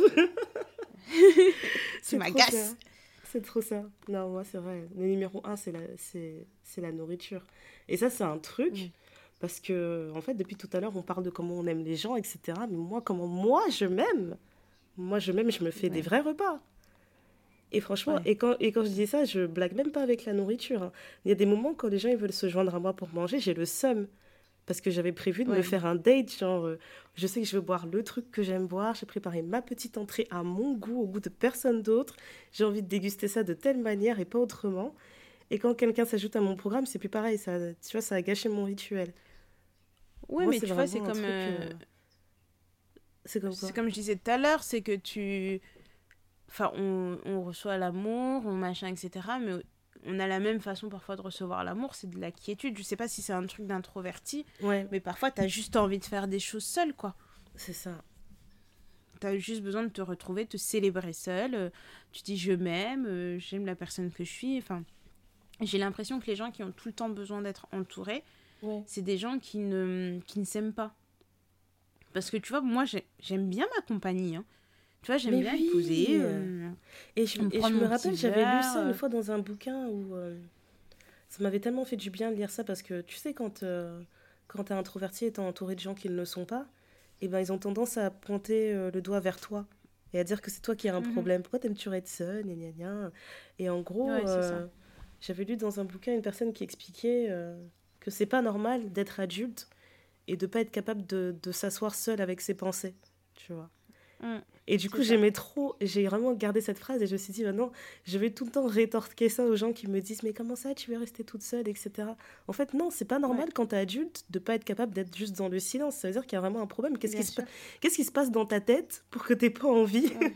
T'as besoin de combler tout le euh, temps euh, l'espace, le bruit, etc. pour pas entendre ce qui se passe. C'est qu'il y a un problème. Exact. Ouais. Je suis tout à fait d'accord. Ouais, pour moi, moi c'est mon havre de paix, hein, justement, d'être seule avec mes pensées. Surtout que j'ai tendance à su- surpenser, surréfléchir les choses. Et ben, tous ces moments où je me retrouve seule, et ben, je peux. euh, j'ai l'impression de faire le tri un peu dans ce qui se passe dans ma tête. Tu vois, Ouais. ça se fait tout seul. Euh. Mais euh, ouais, hein, après, oui. En tout cas, la nourriture, c'est vraiment le, le tip top numéro un. le numéro Ouais. un sur la liste, quoi. Non, mais à un point où Et, euh, euh, je pensais que c'était des trucs que j'allais commencer à faire en allant en date et tout, tu vois. J'aimais bien être le genre de meuf, je pars en date et je dis, ah, j'ai envie qu'on aille manger là-bas, tu vas voir, c'est super, etc. Non, moi, je le fais plus. Franchement, je le fais plus. Parce que je prends ça tellement sérieusement, tellement à cœur, Ouais, que si je t'emmène dans personne, mon elle spot pas. et elle me dit, ouais, mais je sais pas, euh, le service, gna gna gna, ça va Zendaya est toujours prête à se battre. Ouais, non, ça m'énerve. Ça va m'énerver. J'aurais plus envie de- d'aller à cet endroit-là. T'auras tout gâché. euh, Non. Voilà. Ok. Et euh, est-ce que euh, tu penses que ta façon d'aimer aujourd'hui, euh, parce qu'on a un peu touché au- à la famille, à, la fa- à notre environnement en grandissant, mais est-ce que tu penses que ta façon, euh, ta façon d'aimer aujourd'hui, c'est c'est dû à ce que tu as vécu comment étais, quand tu étais plus jeune J'entends par là comment tu as reçu l'amour, comment tu... euh, est-ce que tu vois la différence aussi entre euh, ce que toi tu as vécu en étant plus jeune, comment tu fais avec tes enfants, avec tes proches, euh, avec Mhm. tes amis, etc. Et euh, voilà. Ouais, il y a... il y a... Il y a quand même beaucoup de choses qui ont changé. hein. Moi, je sais que... Je suis sûre que le fait qu'on était une famille nombreuse euh, faisait que c'était c'était dur de d'avoir du temps, en fait, pour créer des marques d'amour avec chaque enfant, euh, de créer vraiment des, des liens euh, uniques avec... euh, des, des liens uniques entre chaque parent et chaque enfant, euh, tu vois, séparément. On était quand même cinq filles. Je dirais pas que j'ai grandi dans un foyer sans amour, ça j'en suis. Je, je suis capable de trouver des moments qui montrent que mes parents m'aimaient, etc. Mais c'est vrai que par rapport au modèle que moi j'ai aujourd'hui, par exemple, tu vois, je me suis toujours dit euh, euh, que j'aimerais bien. euh, je me suis dit, ouais, j'aimerais bien avoir trois enfants max. Même pas max, je pense que c'était minimum, tu vois. Je me disais trois enfants, c'est bien. Je pense que c'est le bon ratio pour donner de l'amour et de l'attention. Et si jamais je décide de rajouter, c'est parce que moi, je sens que physiquement, dans mon corps, dans mon âme, je suis capable d'avoir encore assez d'amour à donner, tu vois. Je supporterais pas Ouais. d'avoir un enfant euh, qui grandit, tu sais, avec des syndromes de l'enfant du milieu ou de syndrome de je sais pas quoi, euh, et qui se disent, ouais, dans- à la maison, c'était clair que tout l'amour était donné au petit dernier, euh, ou alors toute l'attention Ouais. était portée sur la première, ou des choses comme ça. Je supporterais, Ouais. j'aurais jamais supporté ça, en fait. Donc je me dis que là, en fait, c'est vraiment important que euh, c'est vraiment important que dans ma famille, dans mon cercle, en fait, on soit pas pas qu'on soit pas trop nombreux, mais qu'on soit juste assez, quoi. Parce que je vois pas l'intérêt de créer des nouvelles relations si je peux pas donner d'attention. Tu vois, c'est ça sert à rien, c'est vain. Euh, après, quand je réfléchis à comment mes parents étaient, ma mère, elle était, ma mère, elle était super câline. Elle m'a donné plein de surnoms, de- tu vois, tous les trucs. euh, euh, Mm. mon, de- mon Ndaya, c'est mon deuxième prénom, donc elle m'a toujours appelé Ndaya, avant même que je décide qu'on devait m'appeler comme ça et pas par mon premier prénom. Mais elle, elle m'appelait toujours comme ça. Elle m'appelait petite fleur, euh, machin. Elle avait toujours plein de surnoms comme ça et tout. Donc, Ah. j'ai vraiment tout gardé après euh, euh, par rapport à ce que ma mère, elle me donnait. Je me suis dit, ouais, d'ailleurs, petite fleur, c'est bien et tout. Elle a grave raison. c'est stylé. Mais, Elle a euh, raison. Ouais, ma mère, elle était trop comme ça avec nous. C'était toujours des mots doux, des câlins. Tu sais, des moments où elle se repose, elle te dit Viens, tu vas t'asseoir avec moi pendant que je fais ma sieste. C'est toi qui vas me frotter les pieds pour me garder au chaud, des trucs comme ça. Donc, elle, elle était grave comme ça. Et mon père, c'était tout le contraire. Mon, frère, c'est- mon père, c'était euh, genre euh, des preuves d'amour. euh, des preuves d'amour vraiment strictes, quoi. C'est genre. Je sais même pas comment je vais l'expliquer. Je sais pas. Tu sais, il va pas te faire de câlins, il va pas te dire des choses. euh, Enfin, il va, il va pas avoir un amour euh, typiquement purement maternel, quoi. Ça n'existait pas avec lui. Lui, c'était vraiment, euh, Ouais. c'était strict. C'est genre, ses preuves d'amour, c'est je vais ramener, je vais ramener un 15 sur 20, il va me dire, c'est très bien, mais t'aurais pu faire mieux. Je sais que t'es très intelligente, gna, gna, gna, tu vois, c'est ça. Mm. Ça s'arrête là. Ouais. Il y aura pas plus Ouais. que ça. Et du coup, je, je trouve que la façon dont, euh, dont tes parents te, te, te montrent leur amour, etc., ben, ça joue aussi sur la façon dont tu as envie de leur montrer que tu les aimes quand tu grandis, en fait. Ouais. Et puis sûr. pas forcément, et même sans parler euh, juste d'amour, en fait, juste la façon dont tu es éduqué. Normalement, si tu as bien fait ton taf, tes enfants, ils ont envie de passer du temps avec toi quand ils sont adultes. Tu vois. Si tes enfants, ils te fuient quand ils sont adultes, il y a eu un problème à un moment donné. Ouais. Moi, je me dis toujours ça. Et j'essaie vraiment de créer des, des moments qui feront que mes enfants, en grandissant, ils vont pas se dire quand ils vont voir mon nom apparaître, Oh, comment je l'esquive Comment je suis pour l'esquiver elle? Oh là là Non, j'ai envie qu'ils gardent vraiment de bons souvenirs. Jusqu'à aujourd'hui, là, pour l'instant, je touche du bois, ça se passe bien. Euh, mes filles, elles continuent à dire, ouais, euh, maman, c'est ma pote, maman, c'est ma cis, Mm. tu vois Que ça Ouais. continue comme ça. J'espère vraiment que ça va continuer comme ça, mais... Pff, Ouais, c'est tout bête. Moi, aujourd'hui, euh, j'ai pas de... J'ai pas de grandes choses, de grandes de grands gestes à faire pour montrer que que j'aime mes parents. hein. Tu sais, tu leur rends visite, tu prends des news de temps en temps, euh, tu leur parles de tes accomplissements professionnels, ils sont très contents. euh. Tu sais, c'est mes parents, c'est vraiment, euh, c'est la famille africaine classique. hein. C'est ouais, nous, on n'est pas venu en France pour que tu fasses n'importe quoi de ta vie. Donc tu vas venir, tu vas étudier, tu vas avoir un diplôme, tu vas avoir un bon taf, et c'est ça qui va les rendre fiers. Tout ce qui se passe Mhm. autour, etc. Et je, et je fais pas ça comme, euh, je dis pas ça comme une critique, hein. mais euh, le fait que, tu vois, si je leur dis ouais, je suis épanouie euh, dans telle discipline, ça, ça me détend, ça, ça me rend heureuse quand je fais telle ou telle chose, c'est pas ça qui compte pour eux, tu vois. Ce qui compte pour eux, c'est de se dire, voilà, quand les gens ils demandent ah ouais, quoi de neuf, Daya, comment elle va? Bah ouais, bah elle a autant d'enfants. Et puis elle travaille à Londres, quoi. Ils vont dire des trucs Londres, comme ça. que Elle va. vit à Londres, quoi. Tu vois, même si je galère à Londres, mais c'est stylé de dire, euh, nous on est venus en France, mais regarde nos enfants, ils partent comme ça au bout du monde, comme ça ils font des tours. Il y en a, ils vont au Canada, il y en a, ils vont là-bas, tu vois. Et, euh, et aussi de se dire que quand tu leur rends visite, bah, tu peux te permettre de dire, bah non, écoute, euh, paye pas ça, moi j'ai acheté ça pour toi. En tout cas, ça c'est surtout avec ma mère. Ouais. Ma mère, elle kiffe trop ça. Excuse-moi. Et, euh, Après, il y a un truc aussi qui est complètement à part, c'est euh, comment j'ai grandi avec mes sœurs. On a vraiment grandi comme s'il y avait une famille dans la famille avec mes sœurs, tu vois. C'est comme Mhm. si euh, parmi mes sœurs, il y avait euh, il y avait un parent, voire deux parents, tu vois. Il y a vraiment toute, un- toute une hiérarchie qui s'est faite aussi à l'intérieur. Donc ça, après, euh, pff, je pourrais faire tout un épisode où on était cinq, wesh. Sans Ah. compter celles qui ont commencé à vivre avec nous, après qui sont parties, etc. Enfin, non. C'est. Ouais. euh, voilà. Ça vaut trois heures à part tout seul, tout ça. Euh, Après, Ouais. tu vois, le truc, c'est que moi, je me dis, j'ai l'impression qu'en observant autour de moi, il y a beaucoup de familles africaines où l'expression de l'amour est très pudique, Ouais. tu vois. Moi, je me souviens quand j'étais plus petite, et c'est peut-être, on peut dire peut-être parfois, peut-être c'est aussi pour ça que je suis un peu gênée d'exprimer mon amour de façon euh, lyricale. Mais, euh, mais je me dis, tu vois, euh, quand j'étais plus jeune, je me disais, ben, mes parents, je- tu vois, j'ai jamais vu, tu vois, comme dans les films, tu vois, tes parents qui sont là, qui se posent, qui rigolent, euh, tu Ouais. vois, ou ils sont en train de se rouler des pelles ou des trucs comme ça. Ils sont potes, tu vois, je, je, sens bien qu'ils sont potes, qu'ils s'entendent Ouais. bien et tout, qu'ils s'aiment bien, tu vois. Mais euh, tu vois, euh, moi, pour moi, mes, mes parents, ils se faisaient un bisou le soir de Noël ou le soir de Nouvel An parce que c'était les 12 coups de minuit. Ils se faisaient un, un petit smack et j'étais déjà genre, ah, c'est quoi ça? Arrêtez Tu vois, c'est, je pense que c'est le plus que j'ai vu. euh, où, euh, tu vois, j'ai, tu vois, j'ai pas senti. euh, et pareil, c'est pas que dans notre- notre maison, il n'y avait pas de l'amour parce que ben, pour avoir autant d'enfants et se supporter autant d'années, s'il n'y a pas un peu d'amour, je sais pas comment tu peux faire. Vraiment. Euh, et euh, ah, après, le truc, c'est que moi aussi, je sais que je suis très très indépendante.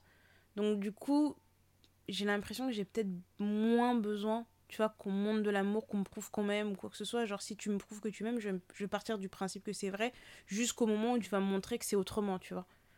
Donc, je. Il y a. De... J'essaie de me souvenir un peu, tu vois, euh, et je pense que ça a aussi beaucoup affecté ma façon de, ma, ma façon de faire.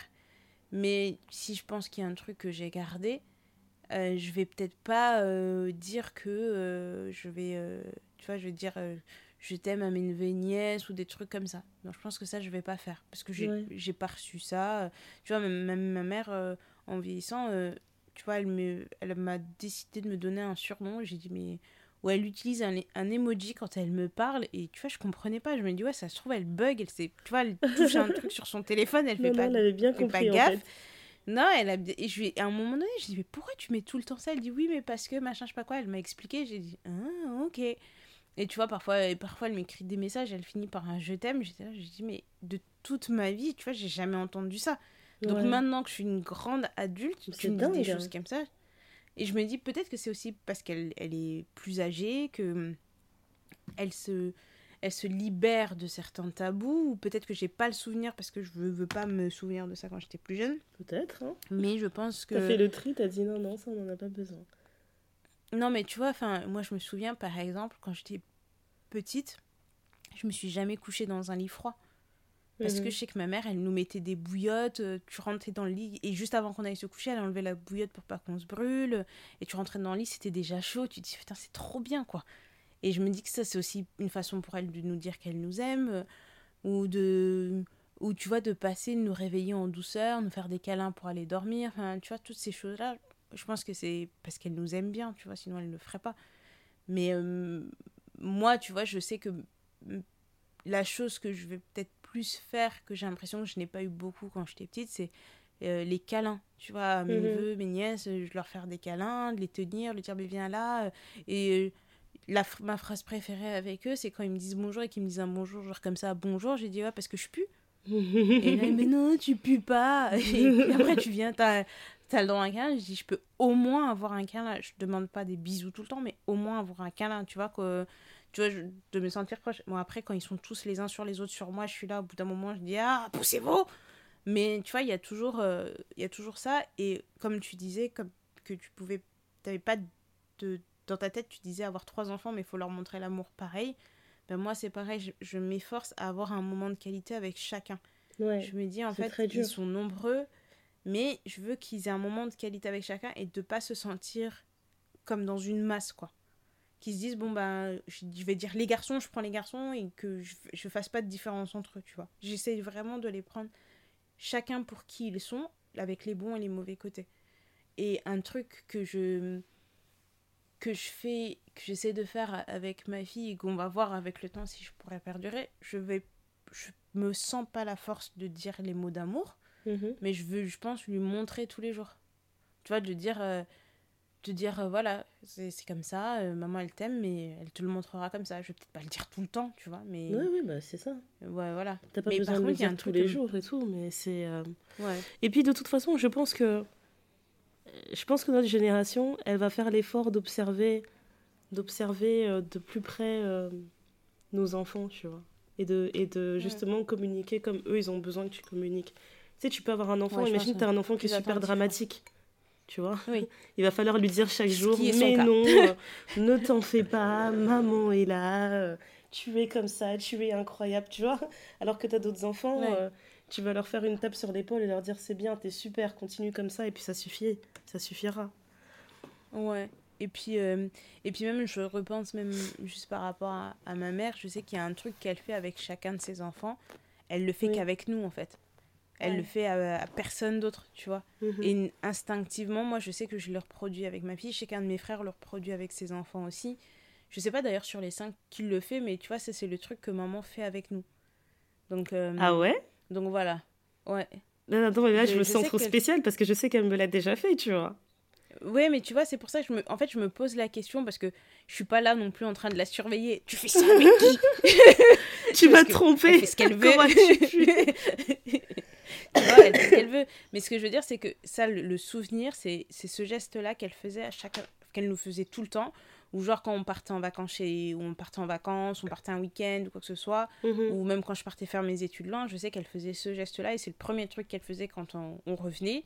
C'est un peu euh, genre la maman lionne qui récupère ses petits, tu vois. Ouais, c'est trop chaud. Donc, euh, donc voilà. Et après, pour mon père, je sais que mon père, il a tendance à, à montrer son amour en, en nous payant des trucs. Genre, parce qu'il a acheté un truc, il se dit Je comprends pas pourquoi tu sais pas que je t'aime, parce que moi, si je t'aimais pas, je t'aurais pas acheté ça. non, mais c'était c'était vraiment ça. Et lui aussi, je pense qu'il est hyper pudique. Et, et là-dessus, je pense qu'on se ressemble. Donc, j'ai aussi ce côté-là, je sais, de dire Bon, bah. En fait, j'essaie de compenser ce côté-là qu'il a, de se dire, ouais, ben j'ai payé pour ça, en se disant, non, je vais pas dire j'ai payé pour ça en te disant, bah, tiens, tu vas aller faire ça, tu vas aller faire ça tout seul. Bah, on va y aller ensemble. Tu vois, je vais dire, je vais dépenser l'argent, mais on va le faire ensemble pour que ça, soit une expérience. euh, Bah oui, voilà, comme ça tout le monde est euh, comblé. C'est un bon juste milieu. Ouais, donc Je euh, je pense que cool. je compense un peu euh, ce que j'ai vécu en étant plus jeune. Et après, ce qui.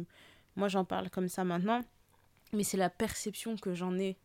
Tu vois, ça se trouve. euh, Tu poseras la question à mes parents, ils vont le vivre différemment. Ils vont te dire Bah non, mais tu te souviens pas. euh, T'aimais pas faire tes lacets. Moi, je t'ai toujours encouragé à apprendre à faire tes lacets. euh, euh, quand je te déposais à l'école le matin, toi, t'avais l'impression que je te déposais, que j'en avais rien à faire. Mais ça, je trouve, elle se retournait, elle était en train de pleurer. Ou mon père, il restait à la fenêtre en train de me regarder. Tu vois, je... c'est c'est juste des souvenirs que moi j'ai, tu vois. Mais ce que je sais, c'est que je j'ai senti qu'ils s'aimaient bien, quoi. Ils Ouais. s'aimaient bien entre eux, ils, ils nous aimaient bien. euh, j'ai vu les sacrifices qu'ils ont fait pour nous, parce que même si on on n'était pas à plaindre, ça reste que d'élever cinq enfants en ayant tous les deux un travail, c'est. Tu dois Ça sacrifier de- du temps, de l'énergie, des choses comme ça. Enfin, j'en ai qu'une. Ben voilà. Je- voilà. Voilà, voilà. du coup, je me dis, euh, arriver à 5, c'est que ça, ça, ça serait un miracle. Un miracle. Mais bon, on me dit, ja- on, on sait jamais, hein, mais. euh, Moi, je te viens bien. Je te vois bien avec cinq gosses, hein, franchement. euh, pour moi, c'est juste une.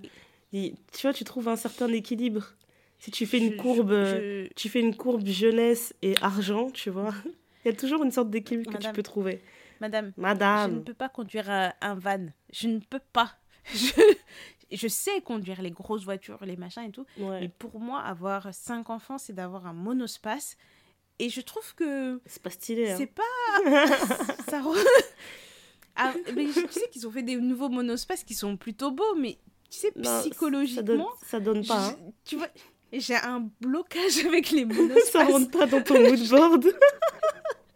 dans mon mood board de ma vie, le monospace. Parce qu'après, il y a des gens qui vont me dire, mais tu sais, t'as des gros 4x4 hyper stylés. Parce que ma mère, elle avait ça, elle avait un gros 4x4, 7 places et tout, pour mettre tout le monde dedans. Mais tu vois, je... juste le nom. J'ai une de mes cousines, on a le même âge. Elle a trois enfants. Et puis elle me dit qu'elle veut encore en rajouter trois. Je dis, mais pourquoi? Je dis, pourquoi? Tu as trois beaux enfants en santé? Elle dit, ouais, mais tu vois, je peux encore en ajouter. J'ai encore le temps. Je dis, putain. Donc elle et moi, on n'a pas la même vie, tu vois. Je, moi, je me dis déjà, un, c'est bien. Euh, elle, elle, veut, elle en a trois, elle veut encore en ajouter. Et je lui dis, mais je comprends pas déjà que là. Enfin, j'ai dit, tu me dis que t'as pas le temps. T'as trop d'enfants, mais tu veux continuer d'en ajouter. Elle dit, mais en fait, c'est comme toi ce que tu m'avais dit, c'est de passer de 1 à 2, c'est difficile, mais le passage de 2 à 3, c'est pas autant difficile. Hmm. Donc, oh, je sais plus, je me tu rappelle plus. tu m'avais dit que tu m'avais dit ouais la première à deux, 1 à 2 c'est difficile parce que tu apprends vraiment à diviser ton temps, à diviser ton énergie, ton attention, etc. Mais de 2 à 3, puisque tu l'as déjà vécu une fois, le fait de séparer, t'appréhendes mieux le, passage, tu vois. Après, ça veut pas dire que... Ouais, je pense que 2 à 3, c'était quand même difficile. Mais j'ai l'impression que maintenant, quand t'arrives à 3, tu peux rajouter n'importe quel chiffre, ça peut être pareil. Bah, tu vois, quand tu es passé de 2 à 3, tu m'as dit exactement la même chose. Non, mais vraiment, arrivé au troisième, je me suis dit, tu rajoutes ce que tu veux. Enfin, ils, ils surpassent les parents en nombre, déjà, là. Donc, euh, c'est fini. Il y a assez de personnes pour renverser le gouvernement. Euh, voilà. Ça va être dur dans tous les cas. Ouais, mais bon. Du coup, je.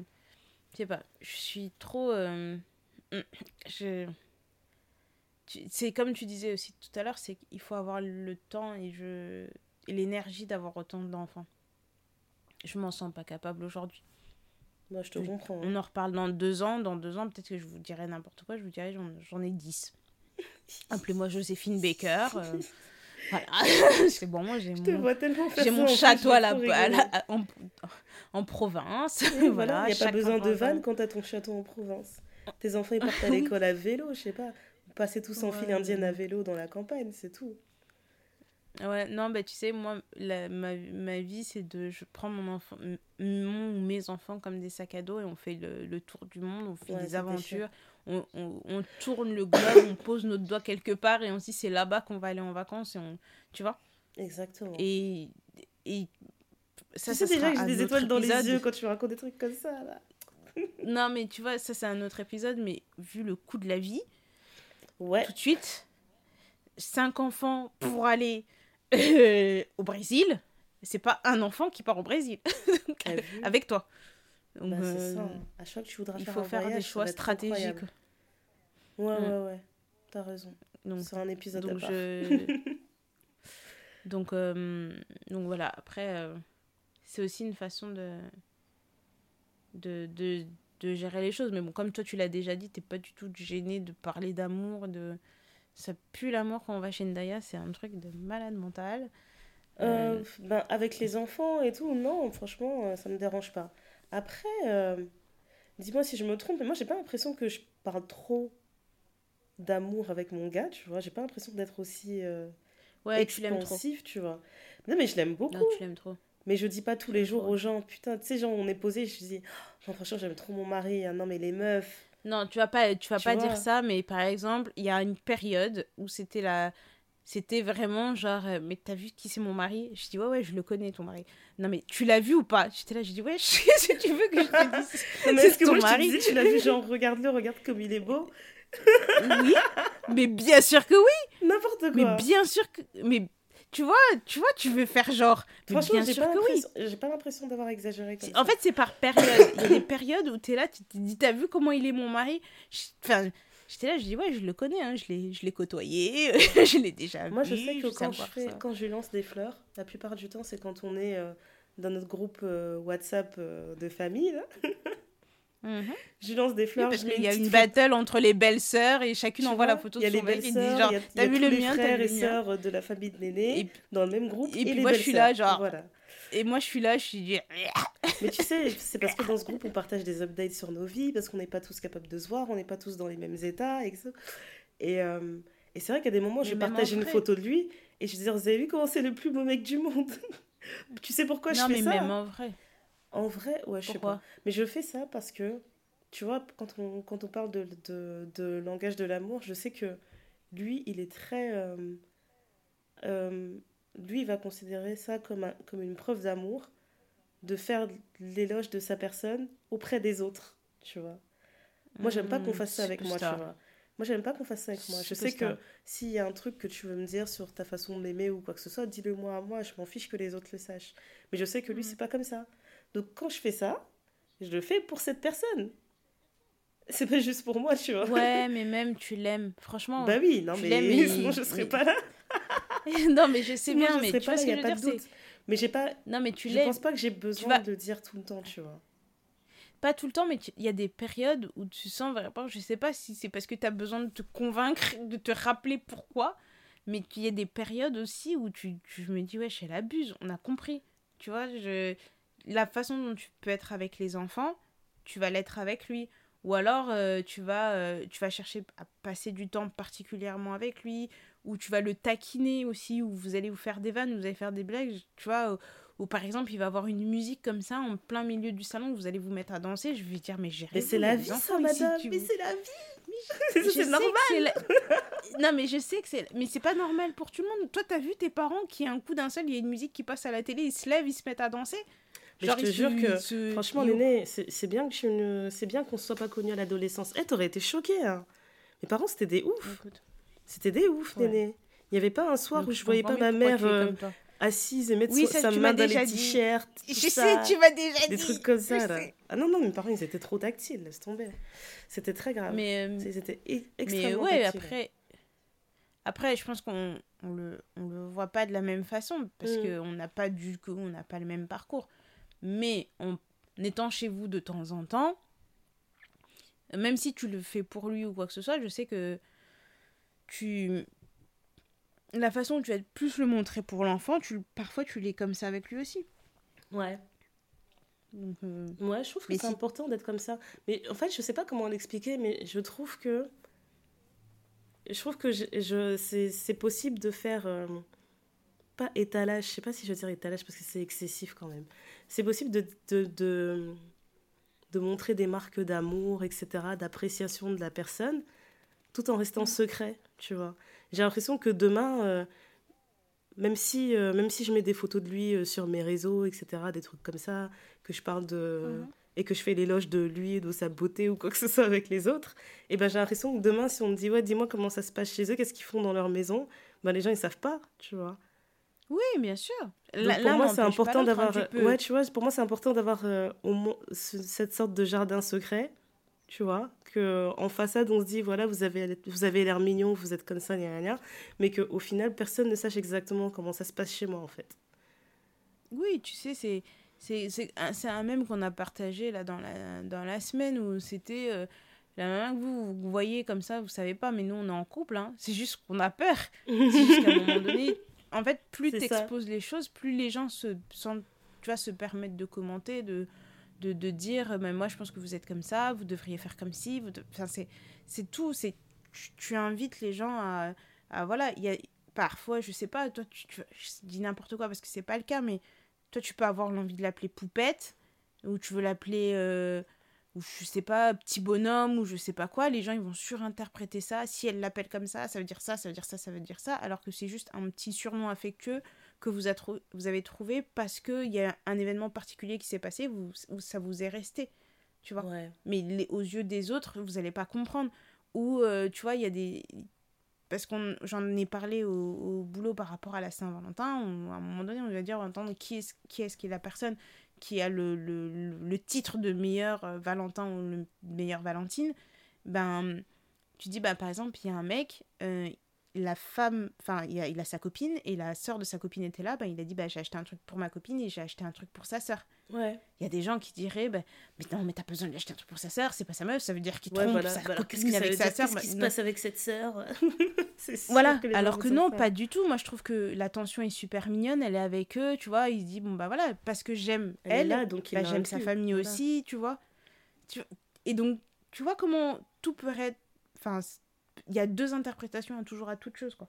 Oui, c'est ça. Mais après, moi, c'est même pas par peur d'interprétation. C'est juste que j'aime bien, euh, j'aime bien l'idée Après, d'avoir un, jard- un jardin secret, en fait, tu vois. Je me dis que. Ouais, j'ai pas besoin que tout le monde sache ce qui se passe exactement dans ma vie à chaque fois, en fait. Donc, non. C'est très bien comme ça. Non, mais c'est ça. Et après, je sais parce que là-dessus, je pense qu'on est pareil, on est. Tout le monde n'a pas besoin de savoir ce qui se passe dans notre cuisine. Mhm. Mais euh, moi, je sais que ce qu'on m'a parfois reproché, c'est que je peux paraître froide. On me dit, ouais, mais c'est pas machin. Je dis, non, mais en fait, la personne avec qui je suis, quand on est entre quatre murs, elle sait. Tu ça. vois, je, y a pas de, y a, entre nous, on se sait. Vous, vous le comprenez pas, mais entre nous, on se sait. J'ai pas besoin de vous prouver quoi que ce soit. Dans notre vie, ça se passe bien, on est heureux, regardez. Il est encore là. Tu vois, franchement, qu'est-ce que tu veux que je te dise de plus? Il est là, il a l'air en bonne santé, non? Tu vois Il a pas de carence. Il a pris ses vitamines. C'est exactement ça. Franchement, c'est vrai. Et c'est vraiment un, un truc. euh, je chéris beaucoup ce côté-là, en fait, de me dire que. Il faut, en fait, il faut, nous, il faut nous vivre pour nous connaître, tu vois. C'est tout Ouais. bête, mais par exemple, moi, quand je, quand, euh, je venais de me marier, je pense que. ben, J'ai une de mes sœurs, en fait, qui vit euh, dans le sud de la France quand moi, je vivais dans le nord. Et elle était venue nous rendre visite. Elle a passé 3-4 jours à la maison, quelque chose comme ça. Et je voyais vraiment qu'elle était là en mode observation, tu vois. Et quand elle est rentrée Elle chez elle, était en immersion. c'est ça. Et quand elle est rentrée chez elle, elle m'a envoyé un long message pour dire Ouais, je vois vraiment que vous êtes un beau couple, t'es entre de bonnes mains, etc. Je suis vraiment rassurée de vous avoir vu au quotidien et tout, comment vous fonctionnez, machin. Et après, elle me disait, parce qu'elle est toujours dans le sarcasme, elle me dit À moins que tu joues un rôle pendant 4 jours, tu vois. À moins que. Mais vous semblez être bien. Et en gros, Ça pour moi, ressemble comme. voilà, donc j'aime bien l'idée de. Bah, il faut le voir pour le croire. C'est tout. en attendant, Ouais, euh, tu ça. sais pas ce qui se passe là-bas. Ouais. Ouais. Euh, du coup, euh, est-ce que tu dirais. Ouais, toi tu m'as dit t'es gênée déjà avec l'amour. Tu m'as dit je suis froide, je Ok. suis pudique, Bon, je ne montre je pas le ventre et les, gens, épaules comme ça, avec n'importe qui. Eh, Ah, écoute, c'est normal. Un hein, peu de pudeur. Je suis quand même. Un peu de pudeur, ouais. Mais après, euh, moi, ce que. En fait, parce qu'on a parlé aussi de, de comment nous, on a vécu l'amour dans nos, dans nos familles, nos proches, nos amis, etc., comment on le vivait, tu vois. Mhm. Mais je pense aussi qu'on peut apprendre à aimer. Tu vois, je me dis, c'est. Tu vois, moi, je suis comme ça maintenant, mais demain, je vais peut-être rencontrer quelqu'un qui va me pousser dans mes retranchements, qui va me forcer à voir les choses différemment, ou sans, même sans forcer, mais tu vois, qui te va te mettre face à tes. euh, à, à tes certitudes les plus profondes et tu- il va te, cette personne va te déstabiliser et tu vas te dire bon en fait moi je pensais que aimer comme j'ai aimé comme ça pendant 33 ans mais t'es pas à l'abri de changer 1, 2, 3, 4 trucs, même 10 trucs, 20 trucs. Et tu dis, bah, je peux aussi aimer comme ça aujourd'hui. Ça peut être euh, une mamie que tu croises dans la rue, ou un papy que tu croises dans la rue, un livre que tu lis, euh, ou même un enfant, tu vois. Moi, je- cette, ta fille qui m'a dit que euh, l'amour, ça fait mal. Ouais, J'ai non, dit mais oui, c'était ma chérie. hilarant. Pour un truc bête mais j'ai dit mais oui ma chérie l'amour ça fait mal tu vois c'est c'est ou ma ou ma filleule qui me dit euh, euh, que ben elle a le même amoureux depuis euh, la maternelle que là ça va être la Saint-Valentin que euh, j'ai dit mais du coup tu vas, tu vas faire quoi? Moi je pensais qu'elle allait lui faire un dessin. Elle me dit ouais elle va lui acheter un truc. J'ai dit mais comment tu vas faire? Ma, ma fille elle a, à l'époque avait 8 ou 9 ans. Elle me dit mais je m'organise ma reine. Donc en fait quand elle recevait de l'argent pour son anniversaire ou on- elle gardait la monnaie pour un truc elle met tout ça dans un coin en se disant ben je vais offrir ça à mon amoureux tu vois Non, mais Et ça me fait trop rire parce qu'il y a des grands, des grands enfants ici sur Terre. Ils ont passé la trentaine, ils ont même passé l'âge du Christ. Ils savent même pas faire cet effort. Ils savent même pas Voilà. faire cet effort d'attention. du haut, du haut de ses 8 ans, quand on lui dit de regarder les 10 centimes sur la baguette et que elle met ça dans un coin et elle se dit, bah, peut-être qu'elle va lui acheter un paquet de bonbons à 1 euro. Mais tu vois, je veux dire, bah, tu- cette façon d'être d'aimer, d'être prévoyante, de se dire, ben je l'aime, je veux marquer le coup, donc je m'organise. Mhm. Et c'est vraiment le terme qu'elle a disait, c'est ma reine, je m'organise. J'étais là, ok, donc tu as 8 ans, tu t'organises, très bien. Donc Incroyable. là, tu. Alors que t'as rien demandé, je me suis... ça m'a remise un peu les yeux en face des trous en me disant, mais oui, en fait, tu vois, il y a des personnes qui ont besoin de ça. Ou euh, elle est. elle Après, il faut savoir distinguer aussi. euh, est-ce que, enfin, tu vois, est-ce que tout le monde a forcément besoin de romance dans, dans, dans l'amour, tu vois? Parce que tout Aussi- ça, c'est vraiment aussi. de la romance. Et oui, la romance, ça Oui. s'organise. Oui, Mais tu vois, elle, elle est, tu vois, euh, très aussi, elle est aussi très demandeuse d'attention. Donc, euh, elle va avoir besoin que tu sois là, que tu l'écoutes, mais pleinement pour des histoires parfois qui n'ont ni queue ni tête. Mais elle va se vexer si tu l'écoutes pas pleinement ou si à un moment donné tu prends ton téléphone alors qu'il y a d'autres personnes qui s'en foutent, tu vois. Ou, euh, ou tu vois, par exemple, moi, ma mère, elle adore les fleurs. Mhm. Elle adore ça. Moi, je, moi, je, j'ai- j'aime certaines fleurs, mais je préfère que tu m'achètes un livre ou des bonbons. Elle, tu lui achètes des fleurs, c'est la femme la plus heureuse du monde. Donc, elle peut avoir des fleurs tous les jours. Ça va mourir, mais elle est contente. Donc, je me dis, bah, elle, elle a besoin de ça, même si c'est pas quelque chose que moi j'aime. Ou par exemple, quand elle aime une chanson, elle va l'écouter en boucle. Donc, Oui. Céline Dion, S'il suffisait d'aimer, qui est sa chanson préférée, tu peux l'écouter du matin au soir. Alors quand elle est tombée amoureuse d'Edith Piaf, pendant un mois à la maison, il y avait que Edith Piaf. Et donc quand il y a eu le film La Môme, elle a pleuré devant La Môme. Donc quand c'était Céline Dion, il y avait Titanic. il y avait- Bref, c'était... euh, c'était un peu... C'est une grande c'est un peu consommatrice, elle. oui, et tu vois, c'est des choses en, comme, euh, comme les enfants, là, comme ils aiment bien une comptine, qu'ils écoutent en boucle, là, bébé, Voilà. bébé requin. C'est pareil. C'était vraiment. m'énerves euh, avec bébé requin, je te jure. Je suis en plein dedans, là. Tu... Mais elle l'a remixé, c'est pas bébé requin, c'est bébé Titi. Ah, Donc- c'est bien, c'est bien. C'est c'est genre. Bébé Titi, tu, tu, bébé tu. Ouais, j'aime bien. J'aime bien. Maman Titi. Bref. voilà, Ça donc euh, j'ai j'ai que ça en tête en ce moment. Mais euh, tu vois, drôle. elle, c'est c'est des trucs, c'est des trucs qui lui font plaisir. Là, par exemple, mon, mon, mon cher père a pris sa retraite. Mhm. Je me suis dit, bah, je vais marquer le coup. Bah, je lui ai acheté une très belle bouteille de vin. Mhm. Et puis il m'a dit, ah ça, je vais pas la boire tout de suite, tu vois. Mais je sais que ça, c'est des choses qui lui... euh, tu vois, il a l'impression d'être content, ou il me dit, oui, tu travailles à côté d'un de mes magasins de chemises préférés. J'ai toujours pas reçu une chemise de ce magasin. Et j'ai dit, mais c'est pas parce que je travaille à côté que je dois aller l'acheter. C'est scandaleux. Donc, non, mais tu vois ce que je veux dire, c'est que c'est. Il faut. Je pense qu'on on, on apprend constamment à aimer. Ouais. Parce que la façon dont j'aimais quand j'avais 25 ans, c'est pas du tout la façon dont j'aime maintenant, et c'est pas du tout la façon dont j'aimais quand j'avais 8 ans. C'est vrai. Donc, euh, je pense qu'en grandissant, euh, il y a des choses qui restent. Je suis persuadée qu'il y a des choses qui restent, qui font. C'est un- comme un fil rouge. Mais euh, j'estime que, comme tout, on évolue. Un peu comme un Pokémon. C'est ça. Un joli petit Pokémon. Moi, je serais rondoudou. un bébé. Merci. Oui, hein, comme un bébé Titi qui devient maman Titi, qui devient mamie Titi. Voilà. J'adore. Oh là De quoi? J'adore. Franchement, c'est. titi. C'est stylé. Titi, ouais. Franchement, euh, on pourrait limite mettre un, un audio de quand elle chante bébé Titi parce que c'est vraiment. Vous allez tous avoir bébé. Et tu sais, c'est même pas bébé Titi avec de la douceur, quoi. C'est bébé Titi Ah, c'est la version électro-techno, quoi. Ah, Ah, ça vraiment. déchire.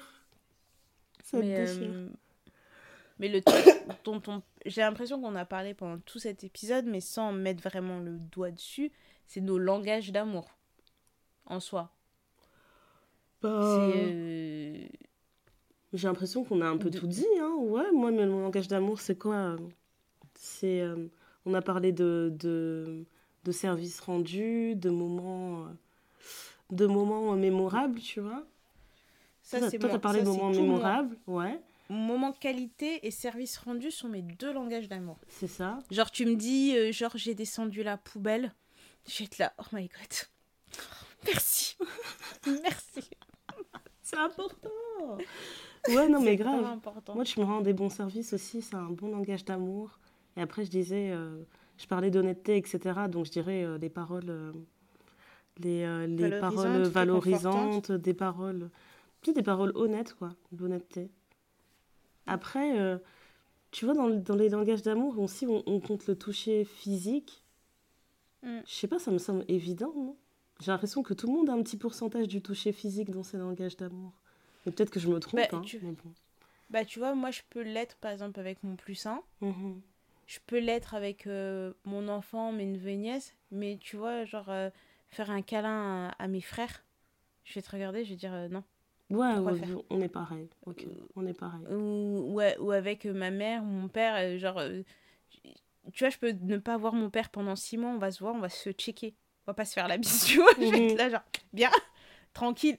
Non, mais c'est ça, voilà. Mais euh, je, non, je vois tu vois ce que je veux dire, c'est donc on- je pense que on est un peu une génération entre deux parce que même quand je vois ma grand-mère, tu vois, je veux voir ma grand-mère mais je, je lui fais pas la bise, tu vois, je la regarde, je dis ça va mamie, tu vois, je c'est pas tu vois, elle est pas comme ça et même je suis choquée quand mon père il tient la main de sa mère. Je Ouais. suis là genre qu'est-ce qui te prend mec? Et là, tu te rappelles, ah ouais, c'est elle qui lui- a donné la vie. Ah, waouh, waouh. Life, waouh.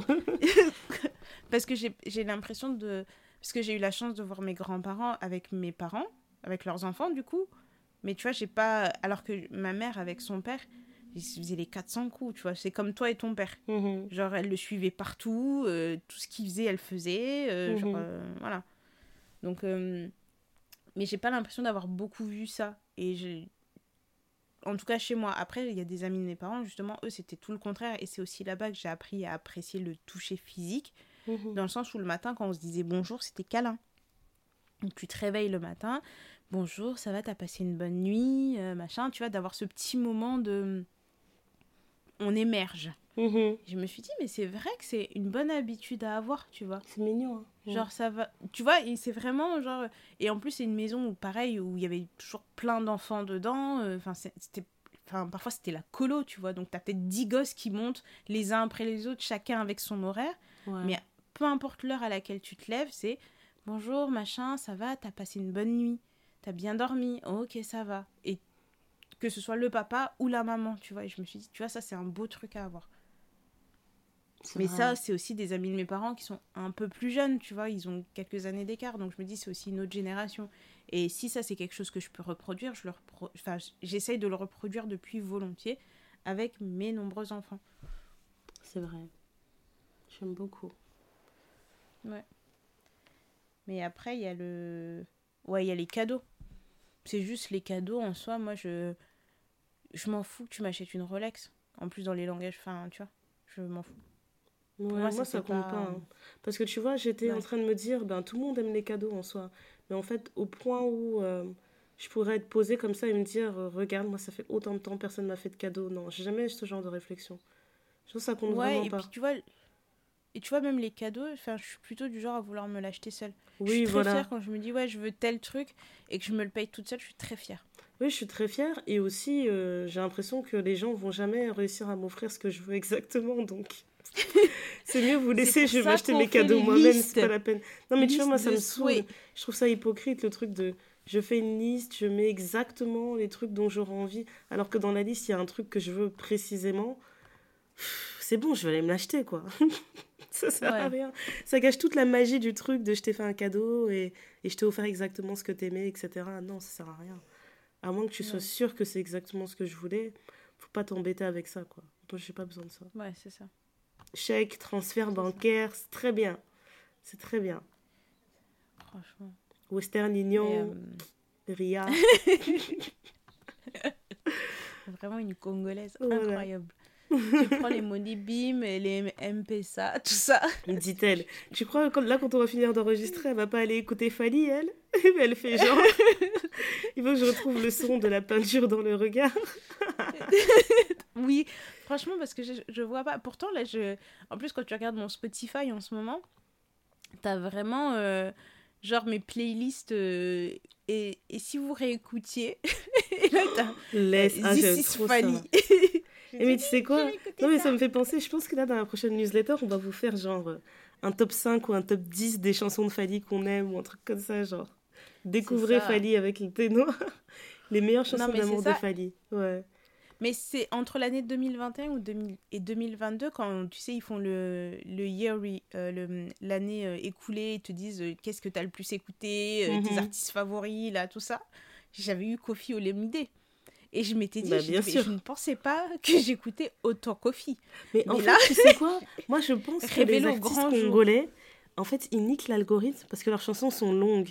Et je pense que la durée, en fait, le temps que tu passes à écouter euh, un artiste, ça compte. Non, parce que si tu écoutes genre 10 fois Kofi, mais tu écoutes une chanson de 14 minutes, Il va pas Non, euh, justement passer devant quelqu'un que tu auras écouté 50 fois et qui a une chanson qui dure genre juste une minute. Non, parce que je pense qu'il y a, il y a plusieurs trucs. Il y a effectivement le temps d'écoute, mais il y a aussi le nombre de fois où tu as... Parce que tu vois, ils font vraiment un truc euh, machin. Donc, dans le top 3 des chansons que tu as plus écoutées, genre, c'était le moment où il y avait eu l'album de Jasmine Sullivan qui était sorti. Jasmine Sullivan qui était sorti. Hmm, euh, Hotels. euh, Quel album? Hotels. Et ben, tu vois, euh, BPW, je, je pense que cette chanson, je l'ai écoutée, mais mille fois. Pff, me laisse Et donc, tomber, moi elle aussi, était hein, je l'ai C'était C'est- grave. je me suis dit, cet album, c'est une pépite. Je, cette chanson, c'est, j'ai trop kiffé cette chanson et même encore aujourd'hui. Mais oui. Et ben, je me dis, ben voilà, je, en fait, je me, c'est là que j'ai réalisé qu'en fait, naturellement, j'écoutais beaucoup Kofi Olomide et je me dis, mais pourquoi? Alors, est-ce qu'on fait une playlist L'amour en lingala? Ou on fait une playlist Fali? Ou on fait une playlist Kofi? Ou on fait juste, tu vois? Si on met Qu'est-ce que t'en dis il y a trop, de- non, il y a trop de chansons. Mais non, mais on met les meilleurs. On fait un top 10. On fait un top 10 des chansons Tu, vraiment, là, tu as réussi à faire 10 chansons? Mais je suis pas obligée Entre de choisir des chansons et de dire que j'arr- j'arrêterai d'écouter les autres. Mais je dis juste, Non, non, non. découvrez 10 chansons d'amour congolais.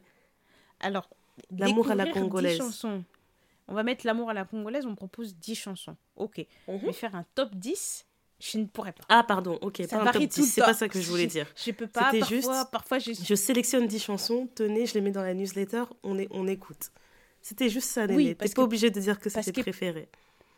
Non, mais parce que parfois, tu vois, c'est c'est l'époque de mes parents que je vais écouter avec les basses, là. Tu sais que Je crois que j'ai pas pensé à l'autre chanson là, où il fait.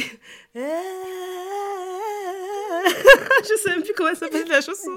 Mais à tous les mariages, tout le monde fait la pause. Ah oui, c'est vrai. Juste un peu d'amour des On fait tous la pause, on chante en même temps. Juste un peu d'amour. S'il suffisait qu'on s'aime. C'est grave. Non, ok. Donc ça, ça rentre dans le 10, hein, c'est sûr. voilà. Euh, voilà, cette chanson-là, vraiment. euh, Et puis même la chanson là, de Billy Abel. Tu sais, quand elle dit Moi je t'ai aimé, on n'avait rien, tout le monde me disait de te laisser tomber. mais Ouais, t'étais un là. chien, t'étais un chien, mais regarde comment je t'ai élevé. Hein. Je t'ai aimé. Regarde l'amour d'une femme, qu'est-ce que ça fait? C'est ça. euh. Non, moi, il y a une chanson de des je te jure, elle, peut me faire pleurer. La chanson euh, Pr- Prince de Southfork, où il est là, en fait, il parle d'une Mm. meuf, euh, il parle d'une femme qu'il aimait, en fait. Et en gros, c'est comme s'il Mm. disait qu'il l'avait perdue de vue, et que quand il la retrouve, il apprend qu'elle s'est mariée, en fait. Et en fait, comment il explique ça? Oh. Il dit maintenant que je sais qu'elle n'est pas, elle est pas à moi, il a dit je veux Mm. qu'on vienne me couper mon annulaire parce que moi je me marierai jamais de ma vie. Et moi j'étais là, Seigneur, C'est dramatique. Seigneur. Et j'ai entendu cette chanson, j'avais les larmes. Il dit venez Ouais. couper mon annulaire, j'en ai plus besoin. Je me marierai jamais. Ouais. parce qu'il a perdu ça, sa c'est pas go. l'amour. Non, Fali c'est quelqu'un. C'est ça, c'est pas l'amour. Mais Quand bon. on dit euh, ça sonne Non. mieux en latin, en fait c'est pas la vraie phrase. hein. La vraie phrase c'est ça sonne mieux en lingala. Parce que de tout ça là. Vraiment, on a des poétique. vraies bonnes chansons d'amour. Donc, euh, donc notre, nos recommandations suite à tout ça, je pense que vous l'aurez compris, lisez le livre euh, Les cinq langages de l'amour et apprenez votre découvrez votre langage de l'amour C'est vrai, ça se et découvre. apprenez et découvrez le langage d'amour des personnes qui comptent pour vous. On, a- on s'en fout des autres, mais ceux qui comptent pour vous et qui ont une importance à vos yeux et qui vous souhaitez les aimer de la bonne façon. C'est vrai parce voilà. que ça peut vite. Parlez-leur euh, leur langage. ça peut vite devenir égoïste l'amour. Et c'est vrai que ces ouvrages-là, en fait, eh Ouais. ben, ils te permettent de voir ça comme quelque chose à vivre ensemble et pas juste selon soi.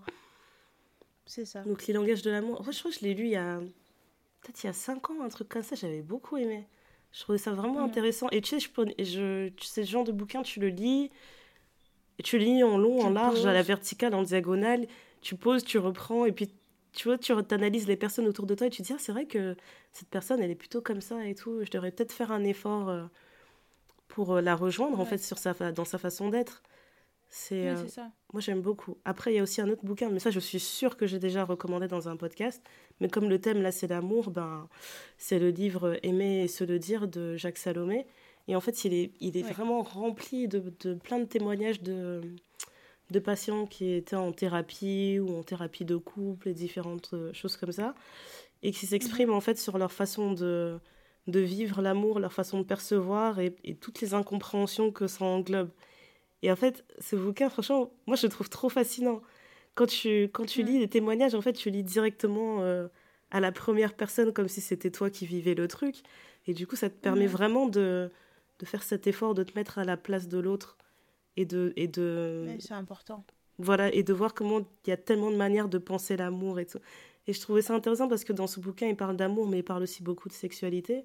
Et j'ai pas envie de faire euh, un je vais pas complètement dévier du sujet mais je trouvais ça intéressant en fait justement dans un des témoignages il y avait un, un mec qui expliquait que il y avait un point sur lequel en fait il n'arrivait jamais à s'entendre avec sa femme et un jour elle lui a dit une phrase qui a tout débloqué et il se disait ouais euh, il m'a fallu six mois en fait pour comprendre à quel point euh, l'amour c'est tellement un sujet vaste et mm. qui, englobe tellement de choses différentes. Et en gros, il disait une phrase du style comment ne, comment ne pas vivre des accidents en fait dans tout ça et, des maladresses, tu vois. Je trouvais, ça, ouais, je trouvais ça grave intéressant en fait. Et j'aime bien retourner à ce bouquin quand j'ai l'impression que je suis trop déconnectée des gens en fait. Ça me permet de vraiment redevenir euh, un individu qui fait partie d'une société, d'une communauté, d'un groupe, tout ça. Oui, ben, comme on disait, on, est un peu des Pokémon, on évolue en fonction du temps et de ce qui nous arrive, etc. C'est ça. Et euh, puis il y a des choses sur lesquelles où tu es, euh, susceptible aujourd'hui, tu le seras pas demain. Et, et moi, je, je c'est pas parce que tu vas blesser quelqu'un que tu n'aimes pas cette personne. C'est juste que euh, tu as été maladroit à un moment donné, il faut savoir reconnaître sa maladresse et euh, se dire bah, que faire l'effort de ne plus le commettre et d'essayer de comprendre pourquoi ça a été une maladresse à ce moment-là parce que tu te dis j'ai toujours été comme ça et je comprends pas pourquoi aujourd'hui tu le prends mal oui mais parce qu'aujourd'hui en fait je, je, me rends compte que c'est quelque chose que je ne veux plus dans ma vie ou quoi au caisse tu vois mm-hmm. Donc euh, il faut pas tu sais pas genre je braque et tu contre-braques derrière genre non tu t'es braqué donc moi aussi je me braque je te jure pardon euh, non, en 2023, on, ne fait plus ça. On est des adultes responsables. On est, capable de s'asseoir, fara fara, tu vois. Et on s'explique qu'est-ce qui nous a plu, déplu. Qu'est-ce qu'on fait Tu vois, c'est tout. C'est très simple. Mm. Voilà. Mm. Euh, après, moi, je recommanderais un dernier truc. Je sais, Néné, ça va te saouler. Mais je vous recommande de regarder le film Eternal Sunshine. C'est mm-hmm. une des plus belles histoires d'amour montrées sur le grand écran. D'accord Ok. Alors, ce que tu vas faire, c'est que tu vas prendre ton ordi, tu vas aller sur Prime Video, d'accord? Puis tu vas taper dans la barre de recherche Eternal Sunshine. Et tu vas voir un truc avec Jim Carrey euh, et euh, comment elle s'appelle la madame qui a fait Rose dans Titanic? Kate Winslet. C'est ça? C'est ça. Oui, c'est elle. Eh bien, c'est très bien. Vous avez écouté le thé. Wow, wow, wow, wow, j'ai dit que c'était fini. Eh, eh, eh, elle m'a coupé. Elle me censure. elle me censure. C'est comme dans les Grammys, tu commences à voir la musique qui prend le dessus. Tu vois, tu vois la personne, le micro descend. Et ce n'est pas une dictature. Ce n'est pas une dictature. Stoppez cette femme. non, non c'est trop grave. J'allais dire. Parce qu'on a parlé d'amour de plein de manières. En tout cas, histoire d'amour homme-femme. Voilà, si vous avez envie d'avoir un, un, truc qui fait vraiment couler les larmes gratuitement, là, ce film, je trouve grave intéressant parce que il traite de la rupture. Et je sais pourquoi moi, quand on parle d'histoire d'amour et de rupture, je trouve ça trop beau à chaque fois. Mais ça parle de la rupture, en fait, et ça parle surtout du, du, concept de destinée et comment, tu vois, des, des personnes qui sont destinées à être ensemble peuvent se retrouver, peu importe ce qui se passe dans leur vie, en fait. Et ça, c'est vraiment un concept que mhm. je trouve trop beau. Je sais qu'il y a des gens qui se disent, euh, qui croient pas au concept d'âme sœur, ce genre de choses. Et moi, j'y crois. Et je suis persuadée justement que dans la vie, en fait, il y a des gens qui sont faits pour être ensemble, qui sont faits pour se connaître, pour se côtoyer. Et tu peux faire ce que tu veux, mais d'une manière ou d'une autre, ils vont se retrouver. Et en fait, le film, il, joue vraiment sur ça. Et quand, tu parles d'âme sœur, on est d'accord que tu, as conscience que l'âme sœur, c'est pas forcément un homme et une femme. Tu peux. Ouais, c'est vrai. Je pense que ton âme sœur, ça peut être tu vois, ta meilleure pote, c'est ton âme sœur. Moi, je pense que c'est possible. Ou ton, ou ton enfant, c'est ton âme sœur. Enfin, tu vois ce que je veux dire? C'est que c'est pas forcément dans la liaison amoureuse que tu peux trouver ton âme sœur. Mais grave. Ça peut être avec euh, une amie, ça peut être avec ton enfant, euh, ça peut même être avec un ex. Hein. c'est ton âme sœur, mais tu sais que vous n'êtes pas fait pour être ensemble, mais tu sais, c'est va graviter d'une manière ou d'une autre. ça peut être. Euh, je, sais pas. Tu vois, c'est technique. Mais en tout cas, dans ce film, c'est l'idée que je trouve vraiment belle. En fait, ils ont vraiment poussé jusqu'au jusqu'au paroxysme cette idée en fait sur un fond de avec un fond un peu fantastique dessus aussi où tu vois vraiment les protagonistes qui se battent euh, littéralement de souvenir en souvenir de leur relation. Et comme moi je suis une reine de la nostalgie, alors là, je peux pas quoi. Je, je peux pas. Tu vois là, je vais finir cet enregistrement, je vais le mettre, je suis obligée. Obligée. Voilà, Voilà, t'es contente, tu peux me stopper maintenant. Ok. Voilà. Ce film, je pense que si j'écoutais Ndaya, je le regardais une fois par semaine. Non mais, Mais bon. soyez calme. Un jour, on va faire une pro- on va organiser des projections du thé noir et tout. Tu crois qu'on va pas mettre ça? Tu crois qu'on va pas mettre ça? Et après, on va Ah. finir avec Ah. une épreuve de dissertation. Vous avez 4 heures. Est-ce que l'âme Bon, sœur existe. C'était le Thé Noir Podcast. Euh, merci de nous avoir écoutés. On lance les génériques des fins.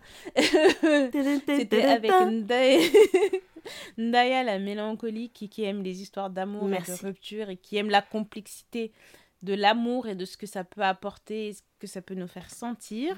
Avec Néné qui peut paraître très froide, mais qui a un grand cœur et qui aime profondément et sincèrement.